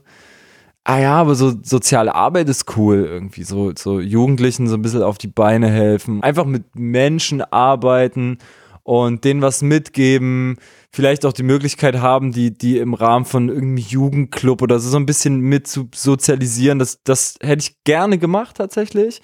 Äh, mein Abi war aber viel zu schlecht, um soziale Arbeit zu studieren, zumindest in Berlin. Deswegen habe ich dann erstmal äh, beschlossen, so ich sammle mal ein bisschen Praxiserfahrung und habe ähm, ein halbes Jahr in der Psychiatrie gearbeitet. Das war eine krasse Zeit, weil ich kam frisch nach Berlin und habe dann direkt meinen ersten 40-Stunden-Vertrag unterschrieben, auch schon ganz gutes Geld verdient und äh, habe halt also frisch aus dem Abi in einer Klapse gearbeitet und mich da halt um Leute gekümmert und bin da auch einfach, weil da krasser Personalmangel war, ich weiß nicht, Leute aus der Pflege wissen Bescheid, ähm, habe da direkt ganz viele Bereiche übernommen. Also hab dann war dann da irgendwie Koch und Hausmeister und Betreuer und Pfleger und Ergotherapeut und Begleiter zugleich. Ne, das war aber eine sehr prägende Zeit und sehr cool, Inwiefern hat sich das geprägt? weil ich da gelernt habe, was es bedeutet, hart zu arbeiten. So, ich komme ja aus wirklich aus einem behüteten Elternhaus, war halt ein, so ein klassischer Gymnasiastenspasti irgendwie und habe da dann gemerkt, was es, was es heißt, irgendwie mit 60 Jahren halt äh, Pflegerin zu sein in einer, in einer psychiatrischen Anstalt und sich halt den Rücken kaputt zu buckeln für ja 40, 50 Stunden Woche, schlecht bezahlt, äh, hasseln. Und die Scheiße von Leuten von der Wand runterkratzen und so, ne? Und ähm, das war schon prägend. Also ich bin ganz froh, dass ich nicht direkt an die Uni gegangen bin, sondern dann auch mal wirklich ein bisschen, äh, ja, sag ich mal, Erfahrung an der Basis sammeln konnte. Ähm, weil die Leute da hart gearbeitet haben. Und natürlich hat man da, ist man da auf harte Schicksale getroffen in der Belegschaft, aber äh, in erster Linie unter den Klienten, also harte Lebensgeschichten. Ähm, ich hatte dann wirklich einen sehr engen Bezug zu den Leuten, um die ich mich da gekümmert habe. Und es war irgendwie, es fühlt sich so, als ich da gegangen bin, fühlte sich das an, als wäre ich irgendwie zehn Jahre da gewesen und hätte die Lebensrealitäten so geteilt. Das hat mich nicht losgelassen, auch nicht abends. Ähm, Aber warum bist du dann gegangen? ähm, das war ja einfach ein gut bezahltes Praktikum. Also es war so. klar, es war klar, dass man irgendwann geht und ich wollte ja dann irgendwie auch Richtung Uni und so. Das hat dann aber wieder nicht geklappt. Dann habe ich erstmal noch ein Jahr Jugendladen und Kinderladen gearbeitet tatsächlich. Also dann tatsächlich so, ne, mit, mit Jugendlichen. Jugendladen, das klingt jetzt wie so ein Einkaufsladen, aber ist es nicht gewesen. Nee, genau, das ist so ein, das ist, das ist so ein Berliner Phänomen, diese Kinderläden und Jugendläden. Das ist, war quasi so eine Bewegung äh, in den 80ern, auch unter so äh, linken, alternativen Elternkreisen, die haben halt alte Ladenzeilen angemietet und dort dann ja ein Freizeitprogramm für ihre Kinder irgendwie etabliert. Und der Jugendladen war quasi dann auch Teil eines Trägers, der hauptsächlich sich durch Kinderläden finanziert hat. Und das war hier in Kreuzberg ist auch also ein legendärer Laden tatsächlich die Tech, äh, wo auch viele Rapper im Laufe der Jahre ein- und ausgegangen sind und so. Ähm, das hat recht viel Vorgeschichte. Tatsächlich waren UFO da auch und äh, Alpa und äh, Mach und so. Laden gibt's ewig. Da habe ich dann auch nochmal so praktische Erfahrungen gesammelt im Bereich soziale Arbeit, Betreuung und so äh, und wollte nach wie vor soziale Arbeit studieren. Dann habe ich aber irgendwie eingesehen, so fuck, also mit dem Abi, mit dem NC und so, das wird nichts, zumindest in Berlin. Ich hätte dann die Möglichkeit gehabt, in eine andere Stadt zu ziehen, hatte ich aber keinen Bock drauf. Und dann habe ich überlegt, was interessiert mich eigentlich noch? Naja, klar, also Geschichte war immer so ein, so ein Ding. Äh, und dann habe ich mich da eingeschrieben. Äh, was für ein NC hattest du, dass es nicht geklappt hat? Also mein Abi-Schnitt, ah, boah, es war entweder 2,4 oder 2,6 oder 2,8, ey. Ich weiß, bin mir nicht mehr ganz sicher, aber für soziale Arbeit in Berlin brauchst du 1, 2. Krass, okay. Ja, ja. Ich bin im Nachhinein auch total froh, dass ich das nicht gemacht habe. Ne? Also so wie es jetzt gelaufen ist, ist ja alles viel geiler. Aber käme es für dich nochmal in Frage, das irgendwann zu machen oder ehrenamtlich? Ehrenamtlich natürlich schon, beruflich nein. Also ich sehe auch bei vielen Freunden äh, in meiner linken Blase studieren natürlich viele Leute soziale Arbeit oder sind fertige Sozialarbeiter oder Sozialassistenten, Assistentinnen. Das ist schon ein sehr aufreibender Job und das ist vor allen Dingen ein extrem belastendes Studium dafür, dass du am Ende sehr wenig Geld verdienst und es dir eigentlich keiner dankt. Also in Deutschland ist die Pflege und dieser ganze soziale Bereich halt derbe unterfinanziert und das äh, spürt jeder Einzelne, der in dem Bereich arbeitet. Das ist schon ein großes Drama. Da können wir mal Danke sagen, ne? weil es halt unfassbar viele Leute gibt, ähm, die halt einen echt krassen Job machen und äh, ohne die es auch einfach nicht funktionieren würde.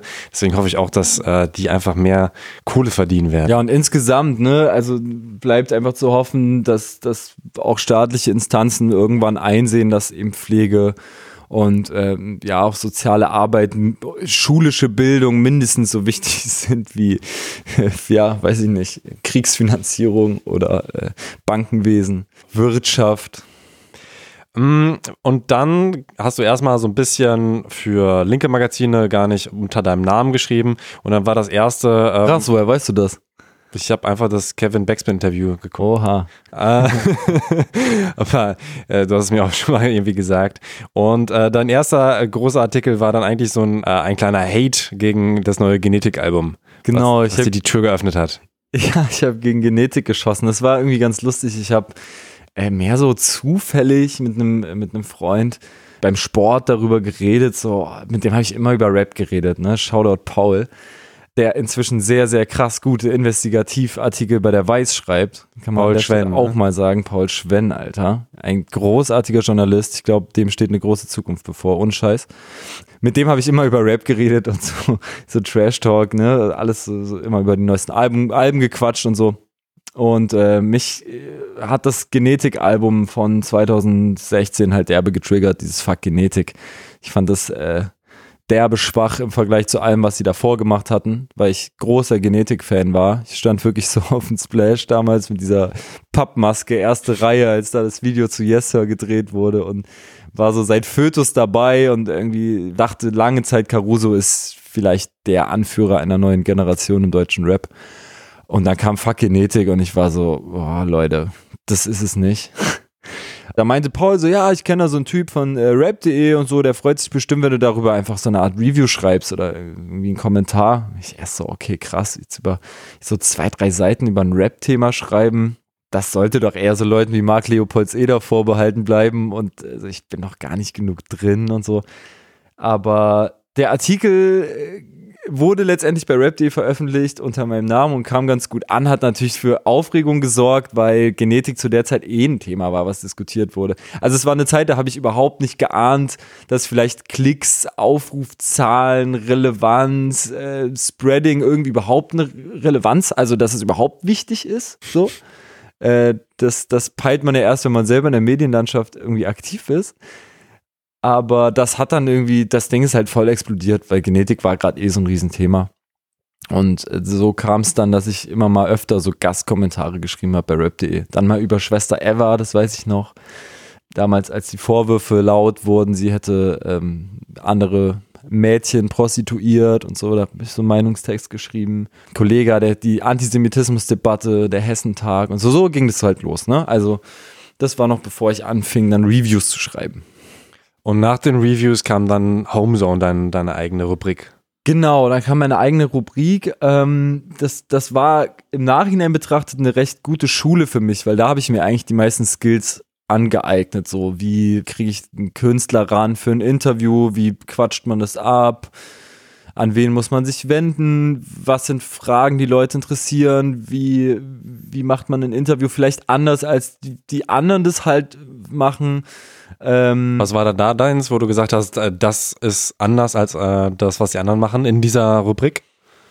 Also zum einen natürlich der Aufhänger. Die, die Idee war damals, man besucht Künstler und Künstlerinnen ähm, bei ihnen zu Hause oder bei sich in der Hood. Man lässt sich auf deren Umwelt quasi ein, man äh, besucht sie dort, wo sie aktiv sind und holt die jetzt nicht zu sich in so ein, in so ein kahles Büro nach Kreuzberg so und kann vielleicht dadurch diepere Gespräche führen, äh, vielleicht auch Gespräche führen über das Aufwachsen dort, über den Bezug zur, zur jeweiligen Homezone eben und an sich waren das halt krass diepe, nerdige Interviews. Also wenn man die jetzt heute durchliest, da steckt sehr viel Liebe drin. Und das waren, also die meisten Leute, die bei Homezone zu Gast waren, waren ja Künstler, die sonst eigentlich nicht äh, das Vergnügen hatten, so diepe, lange Interviews zu führen. Ich glaube, das zeichnet das Format jetzt im Nachhinein irgendwie aus, dass das halt eine Plattform war für auch mal für einen Künstler wie Zynik, Delirium, äh, Quame, Petit Frey, PTK, mal wirklich inhaltliche lange Gespräche zu führen. So, ne, das lag natürlich, also dass diese Leute da waren, lag natürlich auch daran, dass ich zu dem Zeitpunkt ein absolut unbeschriebenes Blatt war und die großen Künstler, Künstlerinnen jetzt gar nicht bekommen hätte. Aber das hat mich gar nicht gestört, weil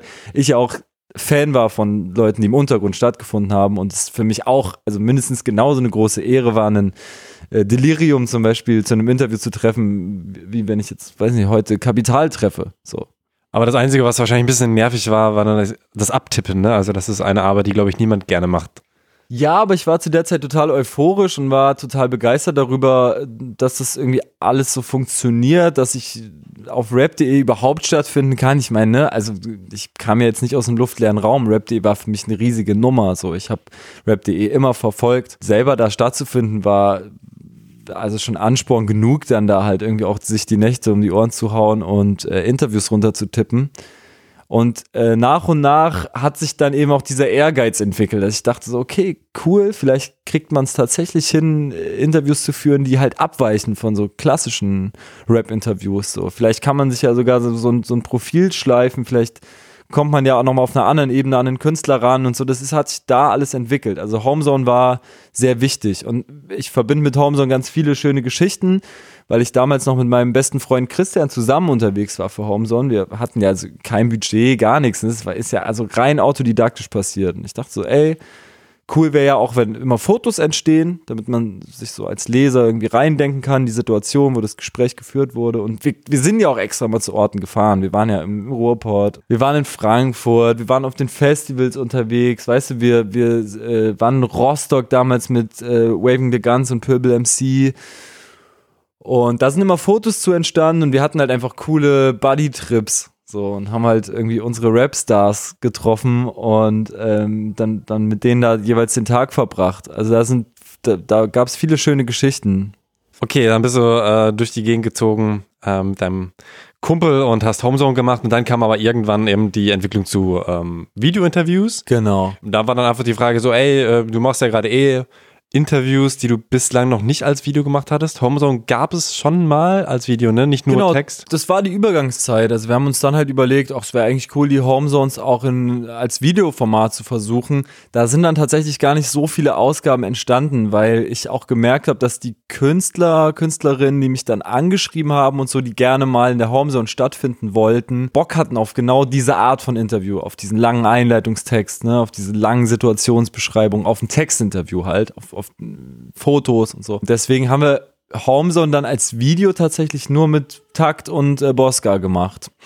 Ähm, dann sind auch ein paar Folgen entstanden, aber inzwischen kriege ich es leider nicht mehr gehandelt. Ich habe dann äh, tatsächlich mir noch einen kleinen äh, Live-Goal erfüllt, indem ich mit Sozi36, meinem Lieblings-Street-Art-Artist aus Kreuzberg, eine Homezone gemacht habe. Nochmal als Textformat, irgendwann letztes Jahr. Aber ansonsten ist das Format so ein bisschen eingeschlafen. Ja, also es hat sich als Videoformat dann nicht so gut angeboten. Und du wirst es auch nicht mehr weitermachen? Auch sag niemals nie. Also ähm, wenn, wenn jetzt äh, der Künstler rankommt, der unbedingt Bock hat auf eine Homezone, dann und, und ich habe Bock drauf und ich äh, habe die Zeit dafür, dann würde ich das jederzeit auch wieder machen. Aber äh, aktuell stehen wir, glaube ich, bei ah, Folge 18 oder so und das stagniert gerade so ein bisschen, aber ist auch nicht schlimm. Also es ist, ist glaube ich, auch ein Format, was gar nicht so viele Leute mitbekommen haben, was eher für mich eine, eine sehr gute Schule war. So. Weil gerade äh, als es dann losging vor Kamera und so, hatte ich eben einfach schon eine gewisse Basis, die ich durch Homezone halt erlangt hatte. So, wie führe ich ein Interview, wann stelle ich mal eine Rückfrage, wie bewahre ich die Ruhe? Wie gehe ich mit dem jeweiligen Künstler vielleicht um in der und der Situation? Dann kamen die Web.de Normal-Interviews und wie kam es dann äh, zu den anderen Auftraggebern im Prinzip? Wie hat sich das ergeben? Also jetzt ähm, als erstes dann ja MTV, ne, kurz vorher und dann ein bisschen später Nice Try?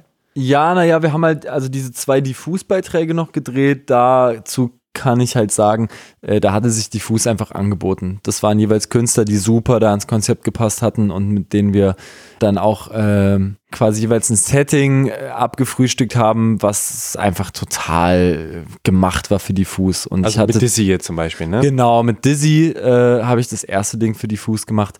Da war einfach klar, dass das äh, passt wie die Faust aufs Auge. Also genau auf diesen Kanal. Wir wollten einen Roadtrip machen äh, zurück zu seinen Wurzeln nach Thüringen, wo wir beide herkommen, wollten das irgendwie visuell geil umsetzen und da war klar, okay, das eignet sich total. Also da bist du dann quasi mit der Idee auf äh, Diffus äh, zugegangen. Genau, irgendwie so, ne? Also man kennt sich ja auch, Shoutout Torben an der Stelle, der das Diffus-Magazin aus der Taufe gehoben hat und der das bis heute alles kuratiert und organisiert.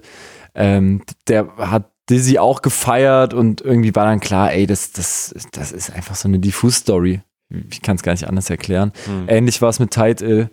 Dem haben wir hier in der Gegend gedreht, also in äh, Kreuzberg, wo er mal eine Zeit lang gelebt hat.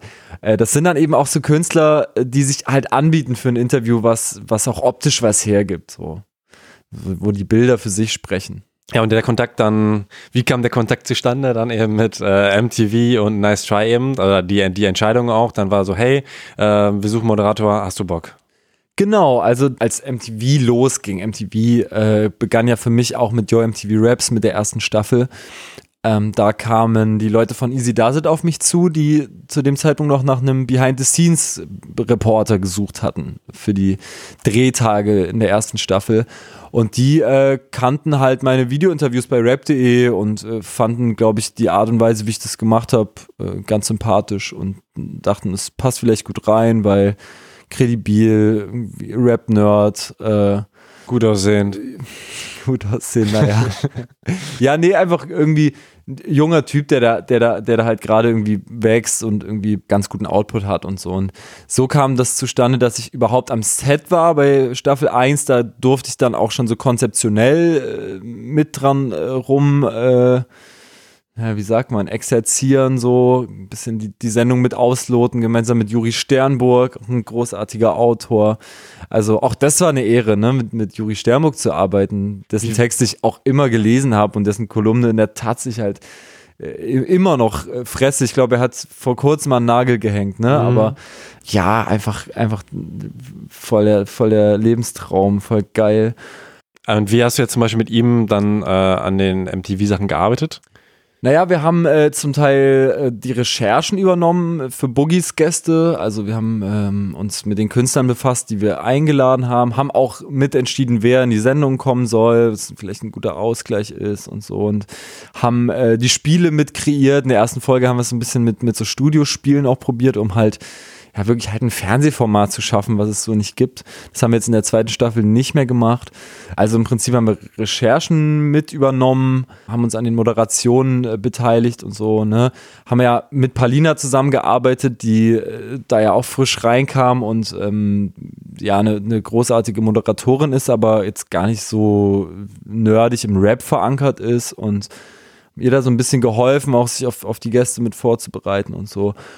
Und parallel dazu habe ich dann eben diese Behind-the-Scenes-Geschichten gemacht. So und ähm, das Format begleitet auf dem MTV Instagram-Kanal. Das war alles im Frühjahr 2019 und ja, dann, dann baute das so aufeinander auf. Dann war klar, okay, es muss ein Format geben, was irgendwie einen Rap-Bezug hat, was die Lücke füllt zwischen den beiden Staffeln. Dann haben die sich gedacht, warum nehmen wir nicht Alex und so und äh, ja, dadurch, dass ich dann bei MTV ein- und ausging und die Sachen wahrscheinlich ganz gut gemacht habe, habe ich dann mal die Top 100 gemacht und so. Also alles wie Patrice damals.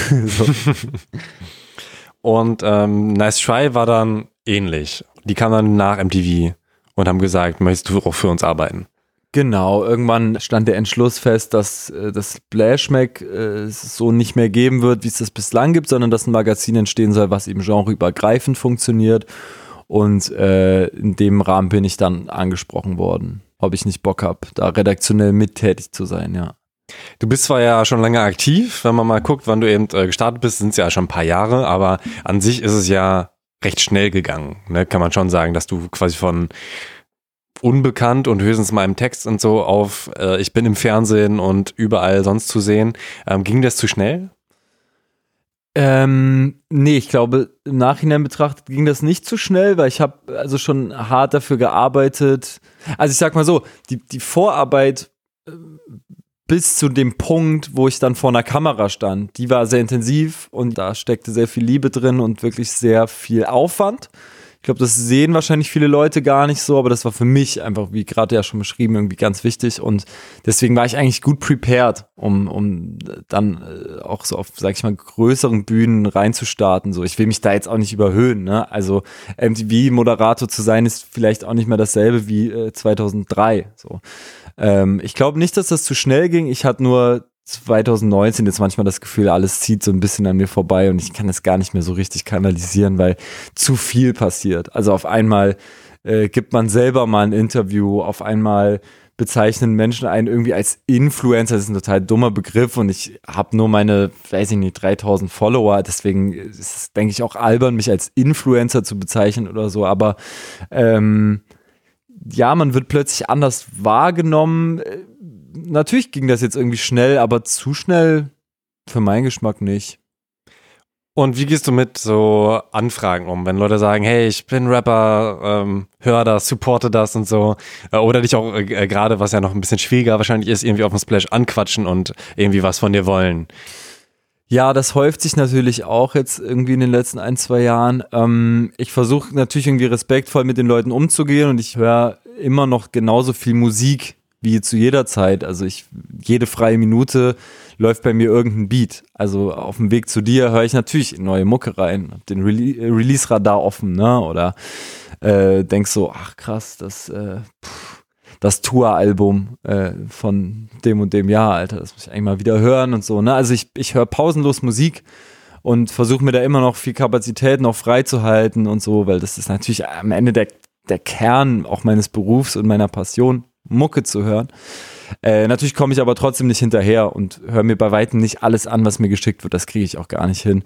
Und äh, Rap, den ich höre, der muss irgendwie auch gut sein und der muss meinem Geschmack entsprechen. Ich kann jetzt nicht nach einem acht oder neun oder zehnstündigen Arbeitstag noch äh, 50 Newcomer abfrühstücken und mir alles reinziehen. Also ich vertraue da immer ein Stück weit auf den Rat meiner Kollegen und Kolleginnen. Das heißt, wenn die irgendwie was gedickt haben, äh, was Potenzial hat oder so, dann verfahre ich da ähnlich wie ein A&A, so, ne, wie so ein Talentscout und höre dann halt mal rein. aber alles kann ich nicht hören. Und ähm, es, ich finde, es macht auch ein bisschen die Art und Weise, wie Menschen sich an einen wenden. Also es gibt Leute, die, finde ich, relativ unverschämt Welle machen in den DMs so und immer wieder schreiben und immer wieder einfach nur so unkommentiert irgendwelche Links schicken oder irgendwelche Profile schicken von Newcomer-Rapper XY aus Ravensburg so sorry, ne? Wenn aber jetzt jemand auf der Straße zu mir kommt und sagt so, ey, ich feiere deine Sachen, du könntest vielleicht mein Talent äh, erkennen, hör doch mal rein, dann klar höre ich natürlich mal rein, so. Aber wie konsumierst du an sich Musik? Also du hast ja schon gesagt, du hörst immer, aber wonach wählst du dann überhaupt aus, äh, außer nach dem Release-Radar, was du gerade hörst? Ähm, naja, also bei mir ist es ja so, ich krieg ja die meisten Sachen vorab geschickt. Also ich habe eigentlich zu allen ob relevant oder gar nicht mal so relevanten Alben äh, meistens schon einen Stream im Voraus. Und wenn ich irgendwie Zeit habe, dann höre ich Mucke. Ich höre eigentlich, ich höre immer Mucke. So. Gut, und wonach suche ich, suche ich aus, was ich höre? Äh, es ist halt immer eine Mischung aus Neuerscheinungen, aber ich dick auch viele Sachen nach, die über die Jahre entstanden sind und bin natürlich wie, wie jeder Rap-Fan auch hängen geblieben auf Sachen, die ich immer wieder höre. Also zum Beispiel, was läuft immer wieder auf also Rotation? Was immer wieder läuft, und das Ding gibt's nicht mal auf Spotify, das gibt's nur auf YouTube, ist die Root Boy EP von Olsen Ruff. Das ist so ein Ding, dabei erwische ich mich immer, immer wieder. Ne? Das Ding läuft hoch und runter. Also liebe Grüße auch an Olsen. So, ich bin halt einfach immer noch riesiger Fan von den alten Sachen. Oder wobei ich mich immer wieder erwische, ich bin ja ein glühender Casper-Fan. Ich dick halt die ganzen alten Casper-Sachen hoch und runter, ne? Auch mal so im Alltag in der Bahn. Und der Release-Radar auf Spotify hilft mir schon weiter zu checken, was ich vielleicht verpasst habe, aber bestenfalls habe ich eh nichts verpasst und habe eh alles schon gehört, wenn es rauskommt so und habe mir dazu bestenfalls auch eine Meinung gebildet so. Gibt aber auch immer mal wieder Alben, die ich ähm, erst dann nach einer gewissen Zeit so richtig verstehe. Zum Beispiel geht es mir gerade so mit dem aktuellen äh, Orsons-Album. Also, das ist ein unheimlich starkes Album. Das habe ich am Anfang total verkannt. Als Grille kam, dachte ich, oh nö, kein Orsons-Album, jetzt gar keinen Bock. So, und jetzt, das habe ich auch irgendwie letzte Woche zu Cars gesagt, so, da sind Songs drauf, die musst du halt siebenmal hören, damit du erst peilst, wie genial die sind. So. Selbst Grille ist so ein Song, aber ich finde, die Songs, die sie nicht ausgekoppelt haben, sind noch die wesentlich stärkeren. So. Aber nochmal zu dem Entdecken, weil die, ähm, die du als Bemusterung, äh, als Vorhören kriegst, das sind ja schon Größen, mehr oder weniger. Die haben ja meist schon Promo-Agenturen dahinter. Gerade die Kleinen, die wissen ja oftmals nicht, dass man Alben auch irgendwie schon mal einen Monat vorher rausschickt, sondern die sind dann ja eher so, hey, das kam schon raus oder das ist jetzt nächsten Freitag, hör doch mal hier das Snippet oder sowas. Aber so Mucke, gerade weil du auch irgendwie schon vor zwei Jahren im Rap-Rückblick BHZ äh, erwähnt hast, ähm, die jetzt halt richtig groß sind und wo ich damals sagte so, ja, mal gucken, habe ich noch nie gehört. So. Ja. Die hast du ja auch auf dem Schirm und bestimmt nicht durch irgendwie Presse-Releases und E-Mails, ne? Nee, aber ganz ehrlich, also ich würde schon sagen, dass ich im Berliner Untergrund immer sehr bewandert war, weil ich immer sehr interessiert war und halt auf derbe vielen äh, Absturzpartys irgendwie unterwegs war in den letzten Jahren, wo halt dann auch äh, junge MCs performt haben. Und ich habe inzwischen ein ganz gutes Gefühl dafür, wer Potenzial hat und wer nicht. Manchmal bin ich überrascht, aber selten. Also, dass zum Beispiel Rap-Kreationen, BHZ, die Hutmacher, Quame, dass das früher oder später ein bisschen explodieren wird, so das war mir eigentlich klar. Tatsächlich. Könntest du dir denn auch äh, vorstellen, irgendwann als A&R zu arbeiten?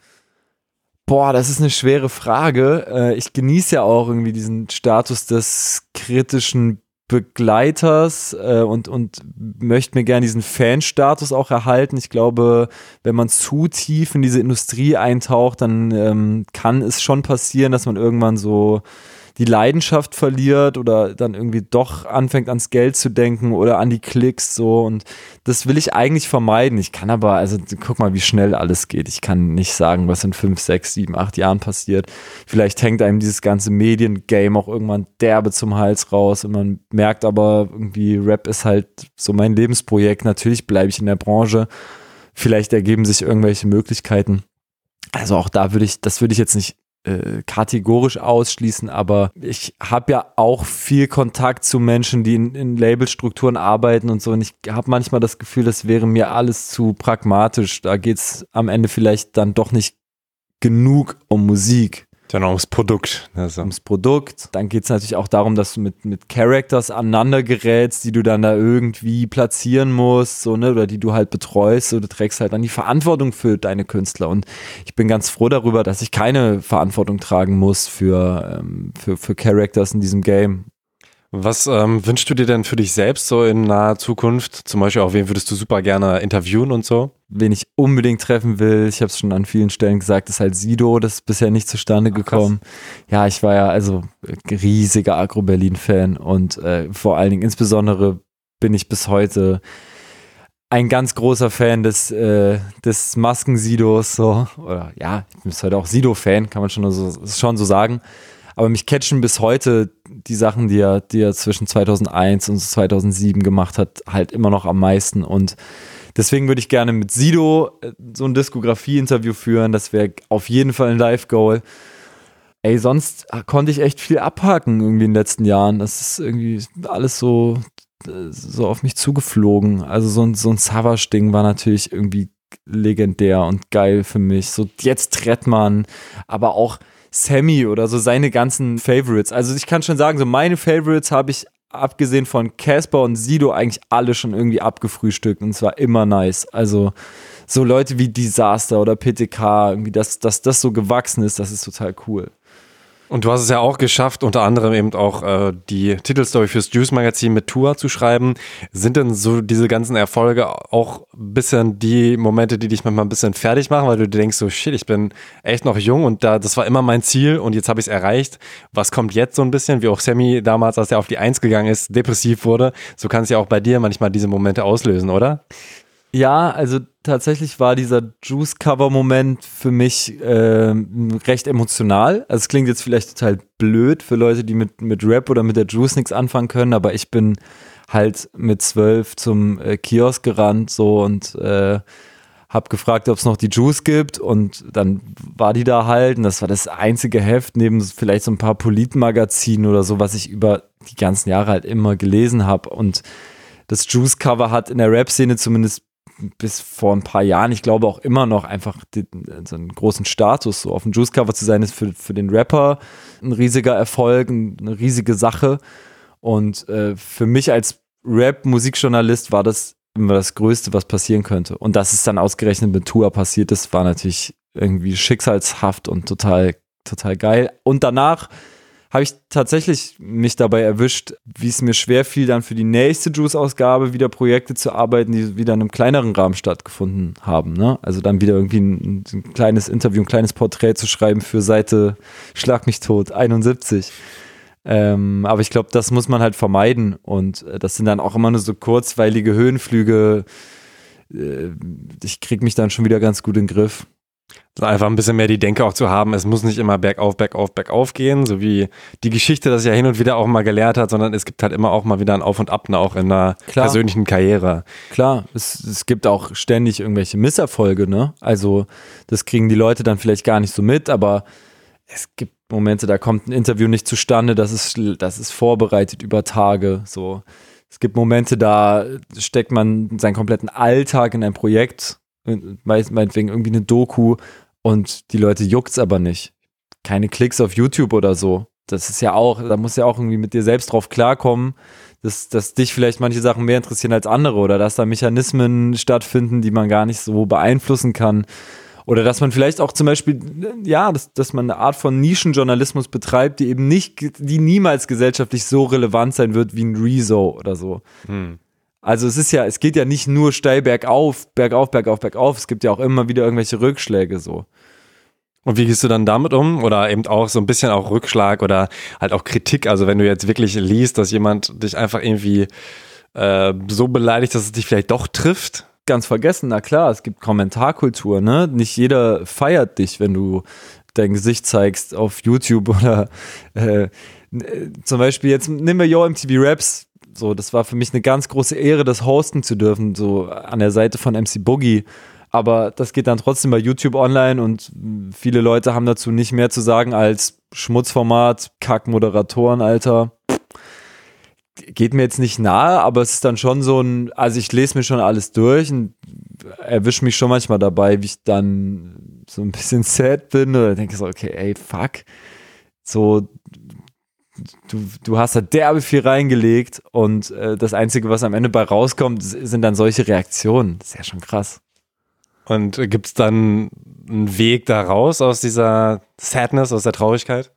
Naja, klar, das ganze positive Feedback irgendwie, ne? Also, äh, das ist ja, also ich muss da nur eine Person in der Bahn treffen, die sagt, Alter, Props für dein Interview mit Kimo, das war nice, Alter, dann, dann äh, bin ich ja schon wieder gut drauf. Und ich versuche mich davon nicht so beeinflussen zu lassen und habe inzwischen einen ganz guten Umgang mit. Also ich glaube, ähm, hätte ich diese Bühnen, die ich jetzt aktuell bespiele, vor zwei Jahren gehabt und hätte die Reakt diese Flut an Reaktionen bekommen, dann wäre ich darauf wahrscheinlich nicht klargekommen. Das ist natürlich auch so ein Punkt, ne? Da, da habe ich dazugelernt.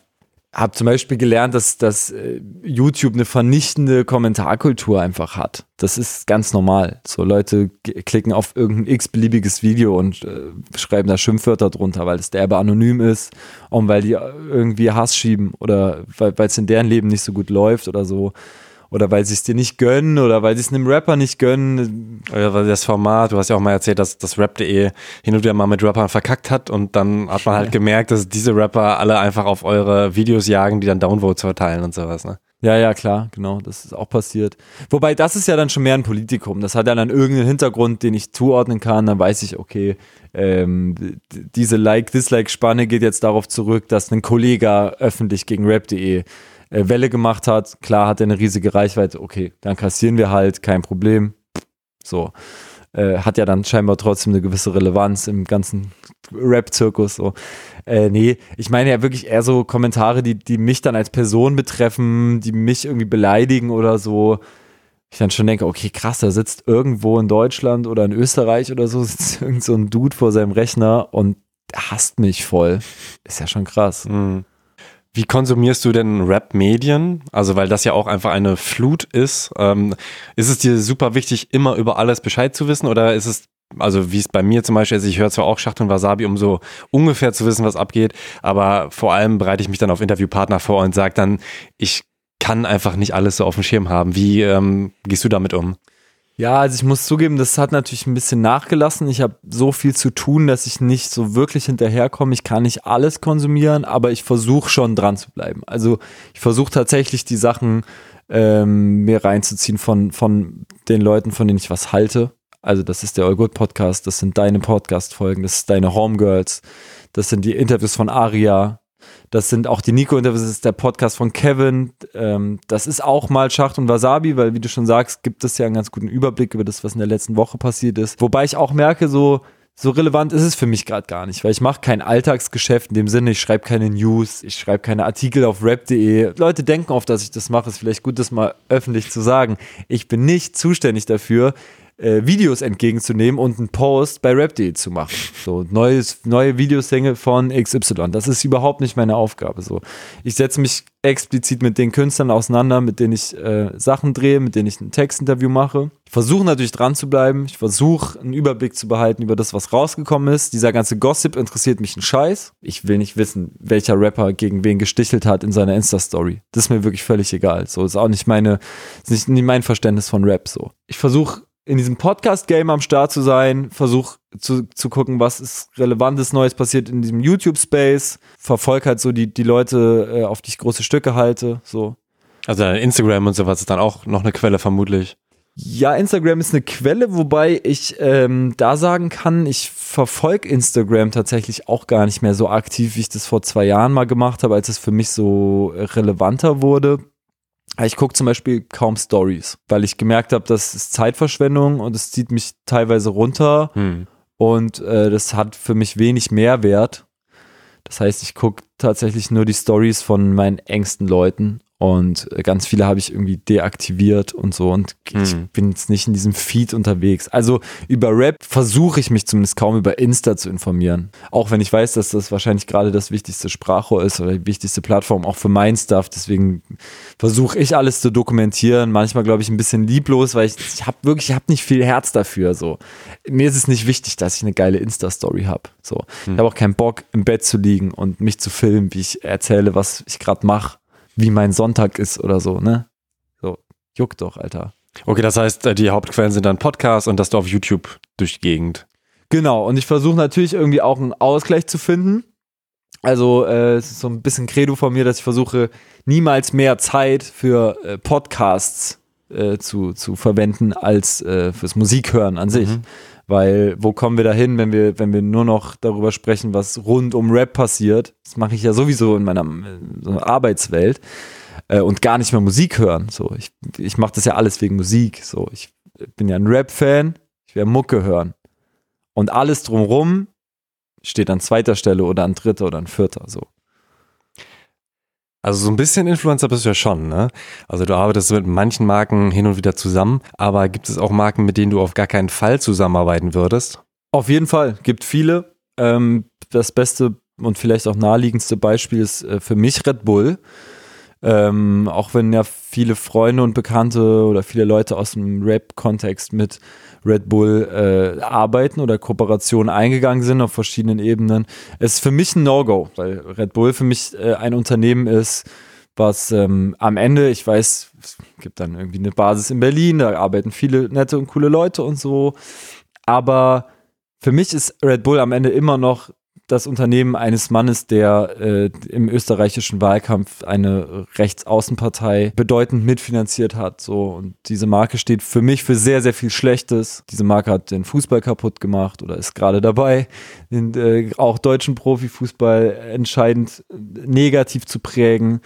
Und ich glaube tatsächlich, mit Red Bull zu arbeiten, bedeutet am Ende für eine Marke zu arbeiten, die versucht, sich cool zu machen und sich und, und, und, es ist ein bisschen Wolf im Schafspelz so. Diese Marke versucht aktiv Gesichter zu haben, die für, für alternative Themen stehen, die für Statements stehen. Ähm, aber wenn man mit Red Bull arbeitet, trickst man am Ende nicht Red Bull aus, sondern die tricksen dich aus. So. Die denen ist das egal. Die bezahlen dir sehr, sehr viel Geld, weil das denen sehr egal sein kann. Aber am Ende bleibt das ein Unternehmen, was, wie gesagt, geleitet wird von einem Mann, mit dem ich politisch nichts zu tun haben will, gegen den ich sogar aktiv ankämpfe mit meinen politischen Thesen und mit meinen politischen Standpunkten. Okay, das könnte auch eine sehr lange Diskussion werden, deswegen Ja. würde ich da nochmal übergehen. Ich finde aber tatsächlich, also lass uns übergehen, aber diese Red Bull-Diskussion muss geführt werden äh, in, in Rap-Journalismus-Kreisen, ganz klar, weil ähm, ich finde es schon problematisch. mhm. dass äh, so viele Menschen, die für so coole Themen und Thesen stehen und die ich persönlich auch so gerne mag, diesen Schulterschluss ähm, ja eben eingehen. Wobei es halt auch welche gibt wie äh, Live from Earth, die dann auch ähm, ihren Gig dann abgesagt haben, ne? In der Ja, Shoutout, das war cool. das war eigentlich für Red Bull geplant und die haben dann auch öffentlich eben auf Instagram gesagt, so hey, nee, können wir doch nicht machen, weil. Ja. Aber klar, es ist ein sehr mächtiges Unternehmen und die dieses ist ja ein generelles Ding, was man auch auf ähm, WWF oder so ausweiten kann, die ja auch so ein bisschen argumentieren, ja, gibt uns Kohle und wir arbeiten mit großen Ölherstellern zusammen, weil wenn wir nicht zusammenarbeiten, dann können wir ja nichts beeinflussen. Ähm, da kann man ja auch sagen, äh, nee, seid radikaler und arbeitet gar nicht zusammen und sowas. Also das ist ja nicht nur in der Musikszene zu finden, sondern ähm, per se ein großes Problem. Wie Das ist kann man ein großes Problem und wie gesagt, wir, wir leben im Kapitalismus, ganz frei machen kann sich hier keiner. Ne? Wir haben irgendwie alle Dreck am Stecken und jeder muss halt für sich eine Grenze definieren, wo es ihm zu blöd wird, wo er vielleicht auch eine Moralgrenze überschreitet. So, wenn jetzt Leute zu mir sagen so, hey, einfach nicht cool, dass du im Adidas Future Studio warst, so dann äh, bin ich auch bereit dazu, das zu akzeptieren. Vielleicht nochmal da auch ähm, an die zukünftigen JournalistInnen, was kannst du ihnen empfehlen? So, wie werde ich überhaupt Rap-Journalist oder auch, auch Musikjournalist oder auch Journalist, Journalist? Naja, das Schöne am Rap-Journalismus oder vielleicht auch am gesamten Musikjournalismus ist halt, dass du es auch schaffen kannst als Autodidakt. Das heißt, du brauchst jetzt nicht unbedingt das Journalismusstudium. Wenn du Herz hast für das, was du machst, wenn du Ahnung hast von dem, was du da machst, wenn du bereit bist, dir Skills anzureichern, bereit bist, Zeit aufzuwenden, du musst auch bereit sein, längere Zeit zu arbeiten, ohne dafür Geld zu sehen, dann kannst du relativ viel schaffen. So du kannst es als, als YouTuber schaffen, irgendwie. Du kannst es wie Falk Schacht quasi als Quereinsteiger schaffen. Ich glaube, auch der hat keine Vorausbildung gehabt, ist aber das stehende Element seit vielen Jahrzehnten in unserer Branche so. Der ist der Hip-Hop-Professor. Ich glaube, alle von Toxic über Nico, über Falk, über Steiger zu seiner Zeit bei Rap.de oder bei der Weiß, über dich, über mich, so, über Kevin, über Salva, vis-à-vis. Nimm, wen du willst. Wir machen alle mehr, als wir müssen. Wir machen alle sicherlich mehr als 40 Stunden für das, was wir Beruf nennen. Ich kann dazu raten, es einfach durchzuziehen, wenn man das Gefühl hat, es macht einem derbe Spaß. Es ist vielleicht das einzige Berufsbild, was einen glücklich macht, einfach zu machen. Die guten Leute setzen sich durch, so. Bei Rap.de haben wir ja über die, über die zwei, drei Jahre, wo ich jetzt da ein- und ausgegangen bin, viele Praktis gehabt.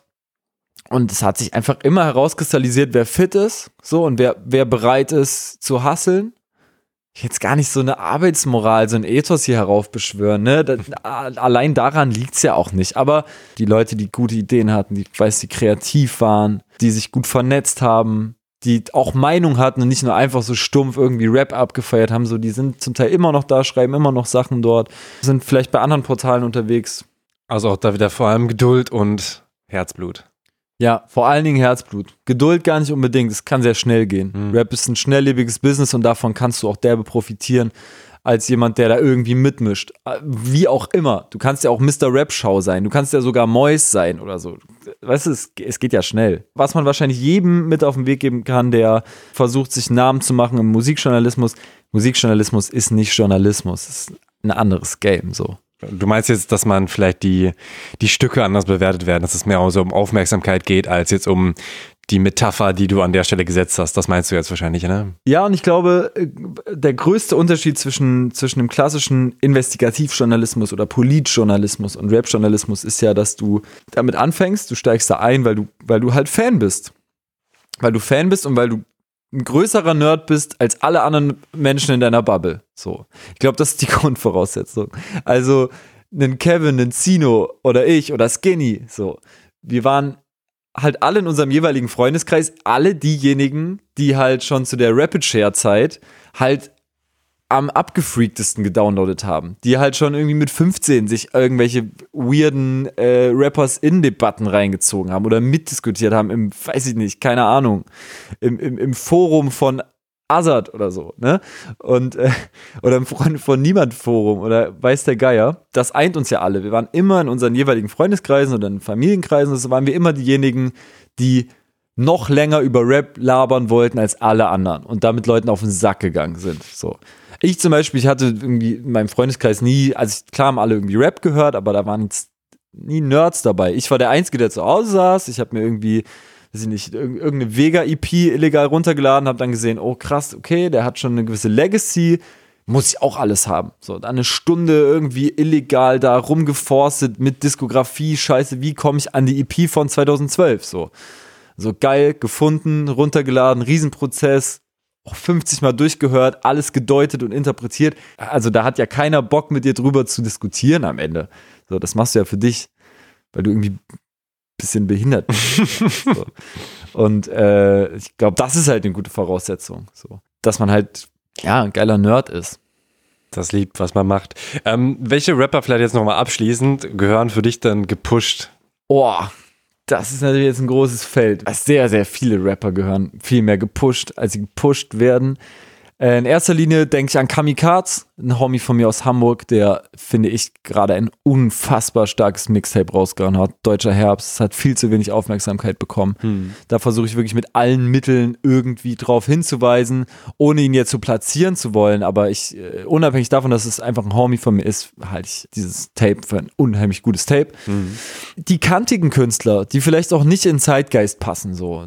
Wer bestimmt denn überhaupt, was Zeitgeist ist? Also, ich finde tatsächlich, ein Künstler wie PTK gehört viel mehr gepusht. So Disaster muss wirklich einfach auf die großen Bühnen so. Auch äh, die Leute aus PTKs Umfeld, so Taylor, Herzog, so finde ich, denen wird glaube ich gerade aberkannt, dass sie Zeitgeistmucke machen. Ich finde, die machen Zeitgeistmucke. Die machen viel mehr Zeitgeistmucke vielleicht als Apache. So nichts gegen Apache, aber ich will ja Mucke mit Inhalt so und vielleicht auch mit einer politischen Message, mit einem gewissen Bezug zum Untergrund ist oft ja viel wertvoller als weichgespielter kommerzieller Scheiß so. Dann natürlich äh, die Jungs von Erotic Toy Records, so vielleicht gerade das spannendste Phänomen im Deutschrap überhaupt. Eine krasse Konstellation an Künstlern. So, ich bin über Title reingestartet, habe jetzt erst so richtig geahnt, was so Skinny Blackboy alles drauf hat und so. Ich meine, Skinny Blackboy arbeitet mit Kitschkrieg äh, gerade zusammen was soll ich sagen, ne? Aber ich kann nur äh, dazu raten, gerade noch davon abgeraten, Insta-Stories zu gucken. Jetzt dann doch, guckt mal in meiner Insta-Story vorbei, weil ich versuche immer äh, auch da so meine, meine Underground-Favorites reinzuplatzieren. So. Und das gar nicht unbedingt immer so am Zahn der Zeit. Also ich poste da einfach ganz oft Sachen rein, die ich gerade bei Spotify höre, die mich gerade kicken. Den neuen Track von Dazzle habe ich heute in der Story, den finde ich richtig geil. Politischer Track, Anti-Gentrifizierungstrack. Shoutout Beste. Oder auch den neuen Song von Locke Nummer 19, der ist so jüngstes Member bei den Hutmachern und was die da machen, catcht mich ja auch sehr. Also ich glaube, das hat auch jeder mitbekommen, der mich so verfolgt. Die erwähne ich immer, wenn es möglich ist. Äh, Rap-Kreation äh, spielen jetzt erstmals auf dem Splash, wird, glaube ich, richtig geil und ähm, bricht jetzt endlich mal aus aus dieser Berlin-Bubble. Ich hoffe, da passiert dieses Jahr noch was. Das ist für mich eigentlich der heißeste Shit gerade. Und dann würde ich jetzt noch als allerletzte Frage, was wünschst du dir für die Hip-Hop-Szene? Ja, ich wünsche mir für die Hip-Hop-Szene, dass sie halt einen Platz bietet für viele verschiedene Subgenres weiterhin, dass das alles noch mehr wächst. So, ich glaube, das Schlimmste, was Rap passieren kann, ist, dass wir wieder in den Zustand geraten, in dem alles irgendwie gleich klingt. Und ich finde, das, was bei Modus Mio passiert, das kritisiere ich aber eigentlich seitdem es diese Playlist gibt, klingt mir alles zugleich und hat zu wenig Message. So. Ich hoffe, es passiert viel jenseits von Modus Mio Musik. Und äh, ich hoffe eben auch, dass das, was jenseits von Modus Mio Musik passiert, seinen Hack kriegt, so, seine Aufmerksamkeit kriegt.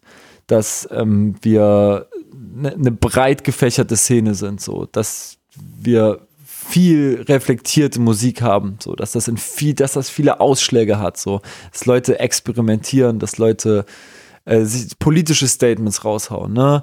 Also nicht nur inhaltlich experimentieren oder anecken, sondern eben auch äh, musikalisch anecken und experimentieren. Deswegen finde ich Erotik toll geil, so.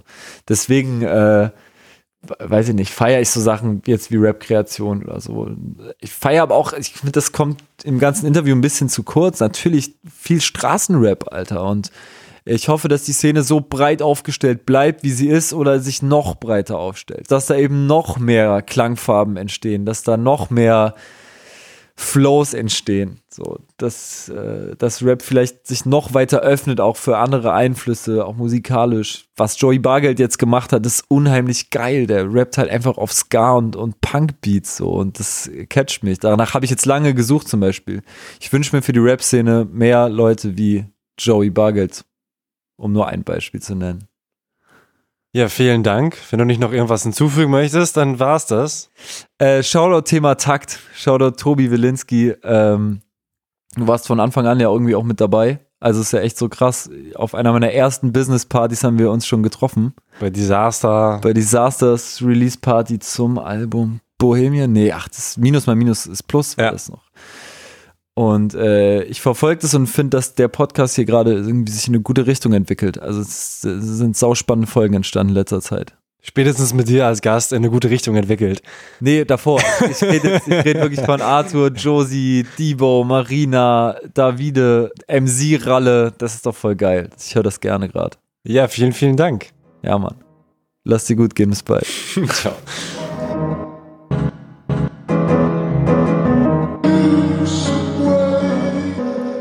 Ich kenne Alex jetzt schon eine Weile und er ist ein guter Freund von mir geworden, was das Interview nicht einfacher macht. Wir wohnen auch nur zwei Kilometer auseinander. Genau in der Mitte liegt übrigens das Büro der Juice bzw. von rap.de. Wir sind oft was essen gegangen oder einfach durch Kreuzberg spaziert und haben gequatscht. Aus dem Typen, den ich erst gar nicht ernst nehmen konnte, weil er für die Musikszene einfach viel zu freundlich war, ist ein angesehener Journalist geworden, der extrem viele Meilensteine in recht kurzer Zeit erreicht hat, aber auf dem Boden geblieben ist und immer noch verdammt freundlich ist. Das finde ich bewundernswert. Wenn ihr auch in die Richtung Journalismus gehen wollt, kann ich Alex zustimmen. Ihr müsst einfach machen. Schreibt Artikel, macht YouTube-Videos, nehmt Podcast oder Insta-Stories auf. Aber Geld mit Musikjournalismus zu verdienen ist relativ schwer. Deswegen gehen viele JournalistInnen auch irgendwann in die Musikindustrie. Für mich ist Thema Takt zum Beispiel eine Spielwiese, ein Projekt, das ich komplett alleine mache und das mich zwingt, immer wieder neue Sachen zu lernen. Euer positives Feedback gibt mir unheimlich viel, aber langfristig möchte ich mit Thema Takt Geld verdienen. Für 2020 suche ich deshalb einen Sponsor. Wenn ihr eine Idee habt, sagt Bescheid. Ansonsten könnt ihr mich per Patreon, PayPal oder Steady unterstützen. Vielen Dank zum Beispiel an Beste Lumpen, die ab jetzt 2,50 Euro pro Monat über Steady bezahlen und mich so unterstützen. Ich hoffe, dass euch das Gespräch gefallen hat und ihr einiges mitnehmen konntet. Hört auch die anderen Thematakt-Folgen. Alex hat ja gerade schon ein paar gute Tipps genannt. Ihr findet sie überall, wo es Podcasts gibt und auf thematakt.de. Ich danke Alex für so viel Zeit und Offenheit und bin sehr gespannt, wo es für ihn in den nächsten Jahren hingeht. Vielleicht hört ihr ihn ja schon im nächsten Thematakt Jahresrückblick. Vielen Dank fürs Zuhören. Mein Name ist Tobias Wilinski. Das war Thematakt. Bis bald.